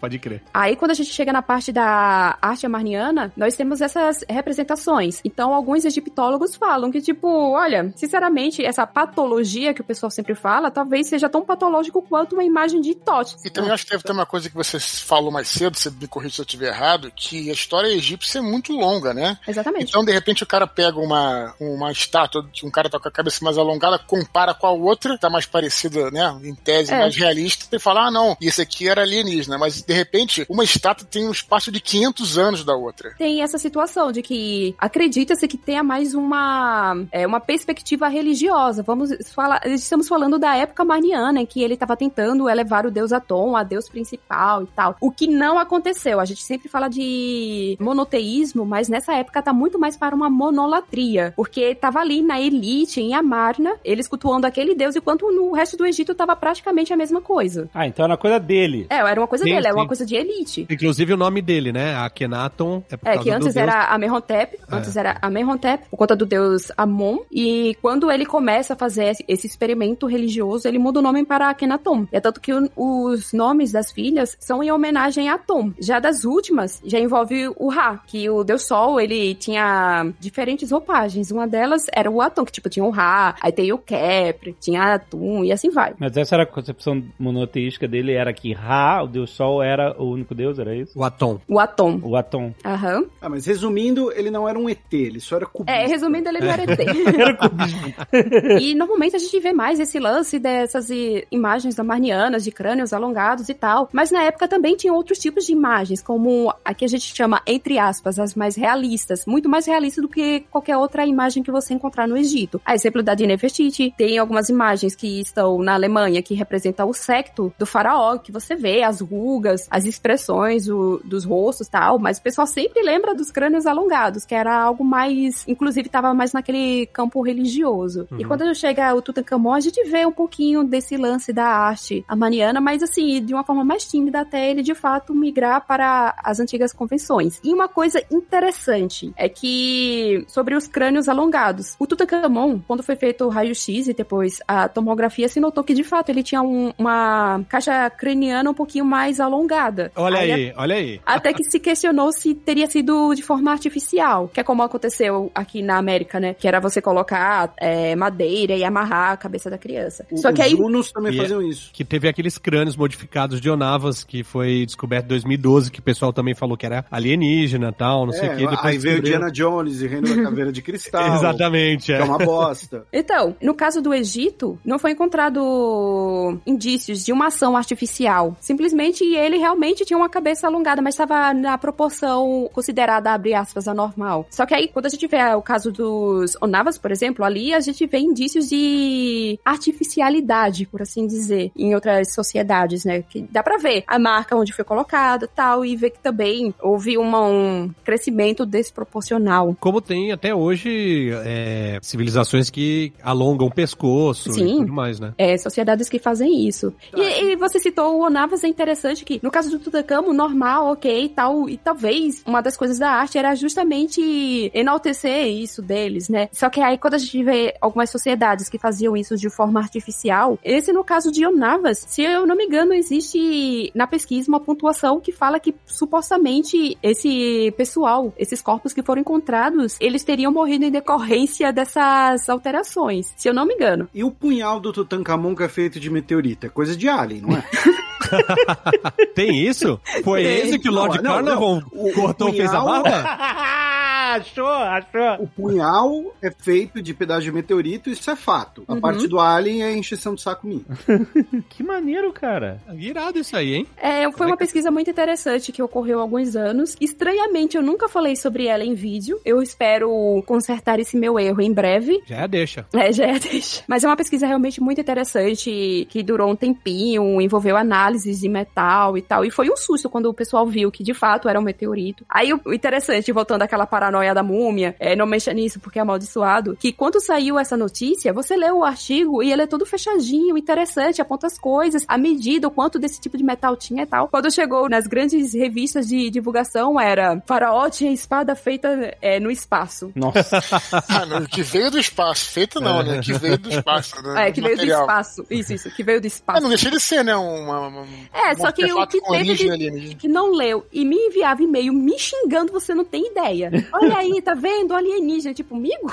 Caraca. Eles sempre me mandam mensagens me enchendo meu saco. E Você tava falando disso de não pode abrir e tal, não sei o quê, porque vai vir a praga. O ano passado não teve alguma parada, né? Ou no começo desse ano, que encontraram alguma coisa muito antiga? É, foram Estavam sarcófagos. Ah. É que, tipo, na região de Saqqara, andaram encontrando vários sarcófagos. Ao total, hoje, acho que devem ter uns 200 que foram encontrados nessa região. Eu gosto que a Márcia fala, tipo, andar encontrando, que assim, você tá lá andando, aí você trupica, é um sarcófago. né? Você, ô, tocando, é é, sacanagem. pum, trupiquei de novo, é um sarcófago. O que é sacanagem, porque na verdade envolveu meses e meses de escavações. E essa é uma pesquisa muito interessante e ao mesmo tempo, da forma como ela foi levada à imprensa, complicada. Porque é interessante em que sentido? Eles estavam escavando essa região e encontraram indícios de que ali existia um espaço de fábrico de sarcófagos, de ataúdes, que é aquele sarcófago de madeira, sabe? Nossa, aquele sarcófago de madeira. Na verdade, ataúde tanto faz, se é de madeira ou então de ouro, enfim. O sarcófago é aquele negócio de pedra. Nossa, eu acho que meus colegas acabaram de fazer. Como assim sarcófago de madeira, menina? Embora também exista. Vocês estão entendendo onde eu quero chegar. Enfim, nesse local foi encontrado um espaço em que se fazia sarcófagos. Era algo como se fosse uma funerária antiga, por assim dizer, para que a pessoa entenda melhor. Um local em que eles faziam esses ataúdes e o pessoal ou escolhia ou simplesmente pegava o que tinha disponível ali. Ainda precisa de mais pesquisas para se entender como era a dinâmica nesse local. Eles desconfiaram que como ali estavam fazendo esse trâmite, eh, essa troca, esse, abre aspas, comércio de ataúdes, eles desconfiaram que poderia ter um cemitério naquela região. E de fato encontraram alguns poços com vários sarcófagos com múmias dentro. Então, eles noticiaram os primeiros, que eu acho que foram 59. Eu lembro que tiveram 21, depois o 59 foi o que deu a treta toda. E esse dia foi louco, gente. Peraí, isso você tá falando lá de Saqqara? É, mas não tem a ver com o documentário, não. O documentário foi um outro rolê. É outro rolê, ah, tá bom. Mas foi o dia que o Twitter chegou e falou assim: não aprenderam nada, vai abrir isso, vai vir mais praga. Exatamente, é por isso que eu digo. Ah, quando eles estavam abrindo, ah, entendi, lembrei. Quando lançaram essa notícia, primeiro que eu assisti parte da conferência de imprensa. E eu juro pra vocês que quando o ministro falou 59 sarcófagos, eu fiquei, não, ele não falou 59 sarcófagos. ele não falou, eu esperei acabar tudo pra sair as transcrições, né, na imprensa. Quando eu li 59 sarcófagos, parece, não, ele não falou isso. Aí eu fiquei, até falei com a minha mãe, mãe, encontraram 59 sarcófagos. Aí eu comecei com as teorias, eles devem ter encontrado em postos diferentes, o que aparentemente foi o que de fato aconteceu, que eles tinham encontrado postos diferentes, só que juntou tudo pra, tipo, ficar, uh, meu Deus, olha só, 59 sarcófagos. Aham. Aí eu fiquei, tipo, super animada, mas eu falei, eu acho que foram impostos diferentes, vamos ver mais tal. Foi quando eu entrei no Twitter, meu filho, o povo tava muito louco, sem ofender os loucos, tá? Enfim. Aí, o pessoal, gente, o que via, primeiro que começou o brando, né, com o pessoal me enviando mensagem, mas você viu isso? Que absurdo, tal. Que assim, abriram a tampa do sarcófago e um monte de gente próximo, tipo, pandemia, já começa um absurdo aí. E o segundo, uma pessoa dessa aí escorregar e cair dessa- em cima dessa múmia, meu Deus. E foi algo que eu cheguei a comentar em 2019, porque em 2019 ocorreu uma coisa muito pior, que ali vocês viram o pessoal se esticando e tirando foto com o celular. Em 2019 tinham encontrado alguns sarcófagos e você só via, sabe aquelas câmeras enormes de jornal? Os caras botando na cara da múmia, eu pensando, meu Deus.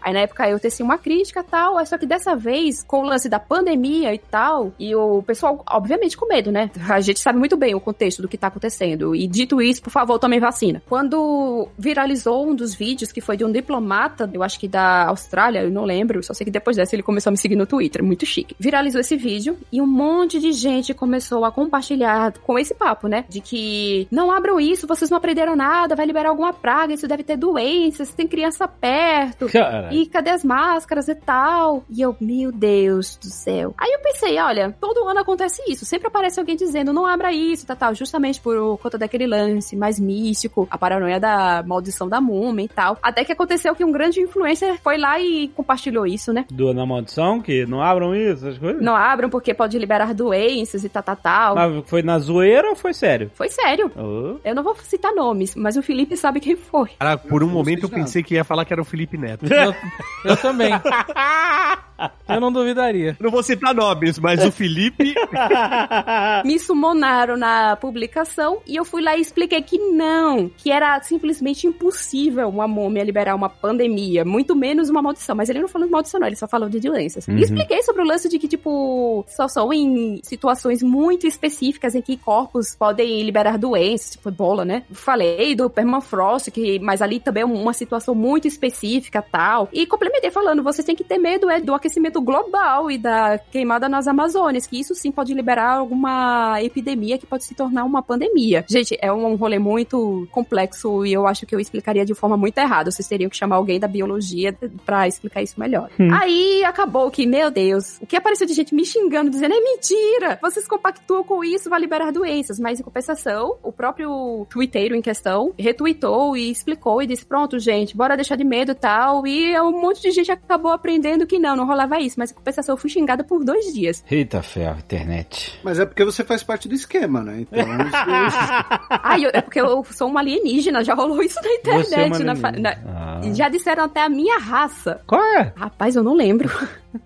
Eu não lembro não qual é. Reptiliano ou. É, teve. Como é que você sabe disso? Porque eu também sou.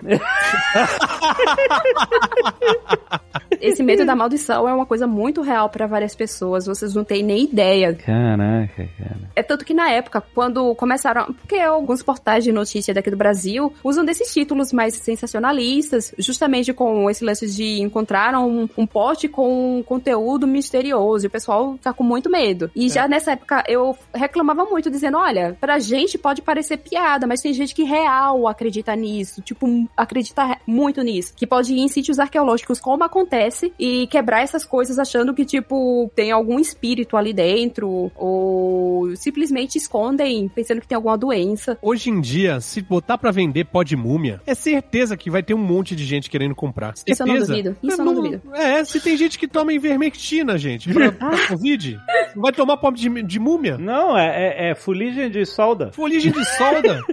Como assim, fuligem de sol? Cura o coronavírus. Não viu essa, não? Isso. Ex-governador, mandando essa. Os humanos precisam ser estudados.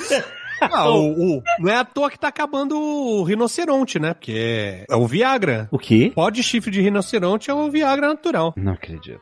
É sério, as, as pessoas. É, não, as pessoas compram por causa disso. Caraca. Acreditando nisso. É, acreditando nessa maluquice. Porque algum espertão chegou lá e disse: Olha, vai lá, pô, mó paz. Sabe o que que é o Viagra natural? Viagra.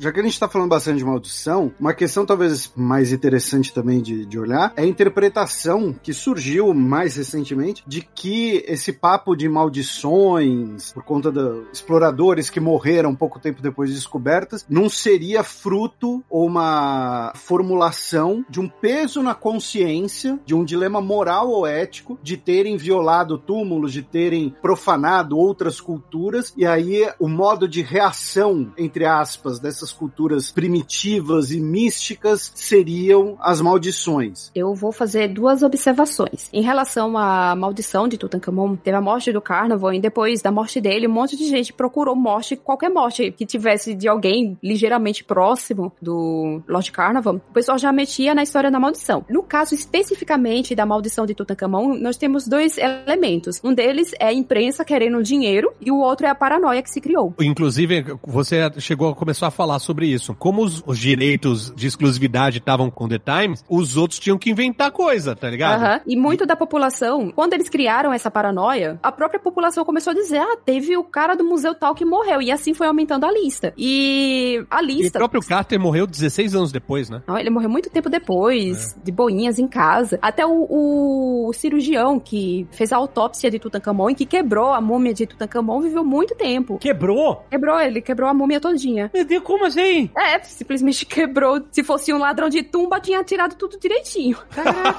que absurdo que eu falei agora. Mas ele quebrou de propósito pra examinar ou ele quebrou sem querer, assim, deixou cair? Não, ele foi arrancando porque ele não achou outro jeito de tirar. Ah, o, o Hoje em osso dia. de velho é frágil. Ai, meu Deus. É que hoje faz raio-x, tomografia, essas coisas, né? Porque no- na época não tinha. Raio-X, exatamente. É tanto que é outra coisa dessa descoberta que rolou dos 59 sarcófagos e depois dos mais de 100 sarcófagos. É que muita gente disse, vocês estão profanando os mortos antigos. Sendo que não, hoje em dia tem raio-x, tomografia. O que é feito normalmente é você abrir o sarcófago e olhar como é que tá a situação das bandagens, se tá tudo ok, se precisa de restauro e tal, e pra fazer o raio-x. Depois é fechado. Na época de Tutankhamon, eles nem cogitavam isso. É. E sem contar que múmias não eram vistas como artefatos arqueológicos realmente importantes. Múmia egípcia, nesse caso, são artefatos, tá? Casos e casos, coisa de arqueologia. Aí, porque foi, teve manipulação de mão humana. Mas um negócio que o Felipe falou, e é algo até que eu fiz um vídeo muito curto, eu devia ter elaborado bem mais, o lance de história de fantasmas em sítios arqueológicos, que tem justamente a ver com esse peso na consciência. Eu tô falando muito por alto porque, ao menos na minha área, tem pouca gente pesquisando isso, que é justamente estudar essas histórias de fantasmas em- relacionadas com sítios arqueológicos e a forma como Hollywood se utilizou de sítios arqueológicos para criar histórias de fantasmas e perpetuar preconceitos, xenofobia, racismo e tal. Por exemplo, se falou tanto de poltergeister. Por que que existem fantasmas lá? Porque construíram o condomínio em cima de um, um cemitério Cemitério do quê? indígena. Exatamente. E se vocês olharem, tem muitos filmes que envolvem casas amaldiçoadas, tem relação com justamente ter sido construído em cima ou de um lugar sagrado indígena, ou então em cima de um cemitério indígena e Do tal. Pet Cemetery também, né? É, era a mesma parada. E histórias de fantasmas aqui no Brasil. Quando você vai em um sobrado, um casarão antigo, e pergunta sobre histórias de fantasmas, é quase certeza que vão falar sobre eu escuto correntes por aí, eu tenho certeza que foi alguém escravizado e tal. Que tem muito a ver com esse lance que o Felipe acabou de falar, que é esse peso na consciência social. Nesse meu vídeo eu elaboro muito melhor o que, é que eu tô dizendo aqui. Por que que muitas fantasmas nessas histórias são mulheres que foram agredidas e assim vai. Entendi. É, Esse um entendi foi do tipo, oh, mó bosta essa pesquisa, hein? Não, lógico que não. É legal, eu juro que é legal. Não, entendi mesmo. É, como se fosse uma, uma espécie de, de justiça, seria isso? Ah, pelo menos aí ela vai e cria uma maldição, uma coisa assim. Pra... Lembrando que essas pesquisas estão em andamento, tem gente é, trabalhando ainda com isso. Uhum. Essas histórias de fantasmas poderiam ser, tipo, ou medo de uma justiça divina, ou isso e peso na consciência, porque normalmente quem cria essas histórias são pessoas que não têm uma relação com esse tipo de vítima. Sim. Agora, qual a sua opinião como arqueóloga, especialista em, em Egito Antigo, Pleitando, tentando aí escavar no Egito. Nerdcast, me patrocina, por favor. sobre as, as 22 múmias que foram levadas do Museu Nacional para um outro museu e o governo do Egito fez um tipo um carnaval, tá ligado? Uma, uma carro alegórico saíram do levando. Museu do Cairo para o Museu Nacional da Civilização Egípcia, alguma coisa Isso. tipo status. Então, Tinha carro nossa, alegórico levando as múmias. Se tinha muita propaganda ali. Isso é fato. Eu, sinceramente, gostei. Porque muita gente achou de mau gosto e tal. Mas é porque se teve muito discurso ali, sabe? Muito discurso de pertencimento. E meio que eles pegaram aquele lance orientalista e usaram a favor deles mesmos. Eu achei isso super engraçado, gente. Eu sei que eu não deveria falar isso, mas eu achei engraçadíssimo como eles pegaram o elemento do orientalismo e meio que, tipo, jogaram de volta, sabe? Reaproveitaram isso. Teve coisas problemáticas, tiveram, como o lance de mostrar um, um Egito muito mais branco. Mas teve muitos elementos que eles se utilizaram da época dos faraós que eu achei muito interessante, que, tipo, só alguém que tá imerso nessa cultura antiga dos antigos faraós ia pegar alguns detalhes, como a coloração que eles utilizaram, que foi o azul e o dourado, que para os antigos egípcios era algo sagrado, sobre eles colocarem os antigos carros de guerra, paralelos a quando os faraós iam passar. Até mesmo aqueles carros militares que eles enfeitaram, até os enfeites foi pensado nas antigas procissões, procissões mortuárias, né? O ministro muito falou sobre a recepção de Ramsés II na França, dizendo nós queríamos fazer algo tão respeitoso quanto, mas meio que eles também se inspiraram na antiga procissão que tinha ocorrido com essas múmias quando elas foram encontradas no esconderijo em que estavam anteriormente para serem levadas até o Museu do Cairo. Então não foi só carnaval, teve contexto Não foi só histórico. carnaval, teve muita coisa por trás. Claro que sobre o contexto político eu não vou saber falar. O Felipe, ele escreveu um texto maravilhoso sobre o assunto. Eu acho que foi o texto mais completo que eu cheguei a pegar. Porque outros textos, tweets, na verdade, não foram nem textos. Tweets eram mais com um ataque xenofóbico e tal. O, o Felipe, ele tem um texto muito interessante sobre isso. Eu não vou lembrar o título, ele que vai saber, né? Ele que escreveu. Mas teve muito simbolismo por trás, muito. E muito de gaiteada também. Que o lance de pegar o orientalismo e, tipo, jogar de volta na nossa cara. A questão que é, rende até outro Nerdcast, que, por exemplo, o Eduardo, ele citou quando ele foi em Israel, do Manuscritos do Mar Morto e tal. Israel é um país fundado com o discurso da arqueologia. O Egito e o México são dois países que se refundaram com o discurso da arqueologia. O que, que eu quero dizer com isso? O Egito, né, o Egito como ele existe hoje, ele é fundado em 1952, na Revolução do Nasser, tá? Um processo extremamente recente. Antes disso era uma monarquia protetorado britânico, antes disso era parte do Império Otomano, ou seja, o Egito é um país, entre aspas, novo, é um país ali, né, o país pobre de terceiro mundo, periférico e tal. Então, o que, que o Egito vai fazer nas últimas décadas, né? Nesse processo de buscar os seus tesouros arqueológicos que estão no estrangeiro, de valorizar os seus tesouros arqueológicos para o turismo.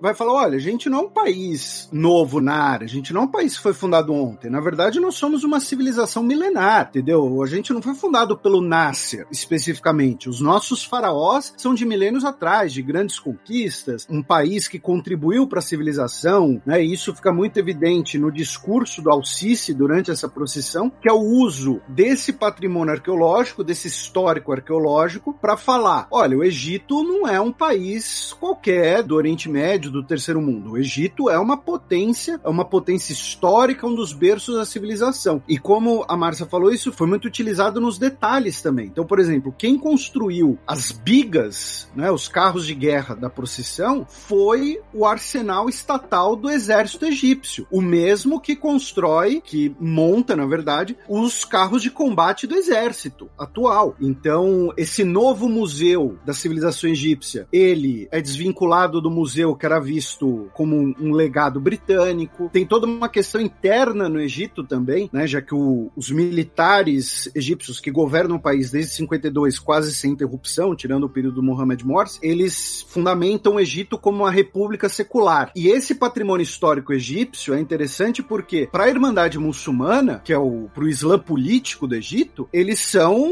é haram, é heresia, é idolatria. Você colocar um, um sarcófago num museu é idolatria aos mortos, é algo que vai contra a interpretação deles do Islã. Então também tem um recado político interno, de olha só, a gente não é só um país muçulmano, nós somos um país que tem uma história milenar antes da chegada do Islã, no século VIII, né? Então teve muitos recados políticos nessa procissão que, claro, né, como o Tucano falou, é fica até meio engraçado, tal, é meio um, bastante pomposo, bastante exagerado, mas também tem um uso político muito grande por trás disso. E o outro caso é o México, mas isso é outro papo. E uma coisa que eu só gostaria de complementar é que tem outros países que também têm utilizado do seu passado e cultura para se vender para o exterior, para mostrar a sua grandiosidade de alguma forma. Nós temos alguns exemplos por aí. Quando a gente pensa na onda Hailu também, tudo bem que, tipo, são de formas diferentes, mas é algo de você pegar do seu passado e sua cultura e, tipo, jogar para o exterior, falando de forma bem porca. E outra coisa que eu gostaria de falar é que o ministro de Antiguidades e Turismo do Egito, depois que ocorreu a procissão e tal, ele disse que, tipo, tudo ali foi pensado nos mínimos detalhes para vários fins, né? O Felipe muito bem explicou. Claro que o ministro não falou disso, mas ele falou que queria mostrar a grandiosidade do Egito e ele também comentou sobre a pandemia, que ele chegou e disse: "Estamos em um momento de pandemia e a gente queria que fosse o mais pomposo possível para que as pessoas comentassem até não aguentar mais e tipo quando tudo isso acabasse pensasse: "Ah, tem o Egito para visitar". E aí é onde entra o próximo desfile, que será o da máscara mortuária de Tutankhamon. Que vai rolar quando? Que eu não sei quando é que vai ocorrer. Vai rolar, não sei quando. Caraca, olha isso. E que tem Durepox nela. Quê? Não tem, não tem, já tiraram. Calma, já tiraram. Mas chegou a ter? Chegou a ter. Isso é uma outra treta, meu filho. Meu Deus. Foi um hippie, ele fez a máscara de Durepox lá em Trancoso. Alguém do Museu do Cairo. Nossa, é uma, um rolê que foi para até em tribunal e tal, mas eu não sei qual foi o final. Algumas pessoas começaram a notar que tinha algo estranho na barba do Tutankhamon, que originalmente, inclusive, ela chegou a ser exposta assim, lá nas décadas mi, 1900 e bolinhas. Lá pra década de 40, 50, eu acho que ela ainda era exposta dessa forma. A barba da máscara. É. Aham, a, a barba era posta de- separada da máscara. Aham. Hoje a gente vê ele com a, a barba e tal. Só que antes era, ela era colocada do lado. Até que alguém pensou que seria muito mais bonito deixar na máscara. Só que a pessoa não colou, né? Só encaixou e pronto. Ninguém mexe, tá tudo certo. Porém, quando. Eu não sei em que ano foi que isso aconteceu, mas tem alguns anos, alguns turistas começaram a notar que tinha algo estranho na, na barba. Até que alguém denunciou na internet, não lembro quem foi, se foi algum turista ou se foi algum pesquisador. Só sei que chegaram a colocar no Facebook e tal. Acabou que descobriram que, de fato, o, o que era de estranho era uma super cola que tinham colocado na barba. e quem denunciou isso, que tinham colocado uma super cola, foi alguém de dentro do museu. Anonimamente foi lá e denunciou. Caraca. E começaram a abrir um inquérito e tal. Cham- O cara tava limpando, deixou cair, quebrou. Deixou cair, não, deixou cair, achou que tinha quebrado. Aí o- a denúncia foi que alguém de cima Aí ele nem tinha quebrado, ela era separada mesmo, era né? separada. Nossa, que história maravilhosa. Tem o Carlinhos, da, da pior- manutenção. O pior é que o Carlinhos da manutenção, achando que tinha quebrado, o manda-chuva do local não disseram quem foi, só disseram alguém grande aqui dentro mandou colar. E claro, né, que os funcionários não queriam colar, afinal era o faraó deles, sabe? Porque os egípcios têm esse lance de que, tipo, ok, ele tá morto, mas foi o nosso governante um dia. Aí os caras, claro, né, não queriam colar, só que um- algum manda-chuva disse cola. Colaram, o zoiudo, né, eu provavelmente teria notado alguma coisa estranha, porque tava esquisito demais, gente. Notaram, abriram lá a tal da sindicância, descobriram isso e precisaram contratar um restaurador que era especialista justamente em restauro de ouro. Esse cara, encontraram esse cara na Alemanha. Ele teve que ir no Egito, analisar, é, juntar uma equipe de egípcios, né, justamente até pra ensinar, porque esse era o momento de ensinar uma parada muito, mas muito ah, complicada. Imagine você ter que restaurar, tirar uma super cola da máscara mortuária do Tutankhamon. Ele conseguiu retirar e ele próprio disse, na verdade, isso aqui era solto. Era só um encaixezinho e tal. e acharam que tinham quebrado. Aí ele explicou que precisou procurar em antigos papiros, em outros artefatos arqueológicos para saber que tipo de liga, sabe? Tipo como se fosse uma cola, mas não é uma cola, é uma liga Aham. os egípcios antigos teriam usado. E ele descobriu que os egípcios antigos usavam cera de abelha e que era provavelmente isso que ti- utilizaram na máscara, porque fazia parte do processo de mu- mumificação utilizar cera de abelha. Aham. Então ele fez uma ligazinha, tal, usando elementos do Egito Antigo, mesmo que os egípcios conheciam, conseguiu encaixar, tá lá, lindo e maravilhoso. Quanto tempo segurando a parada pra colar? Isso eu quero saber. Tinha um encaixe, então não foi uma coisa assim de outro mundo. Tipo, não solta agora. Não solta! Segura mais! Fixando por três minutos.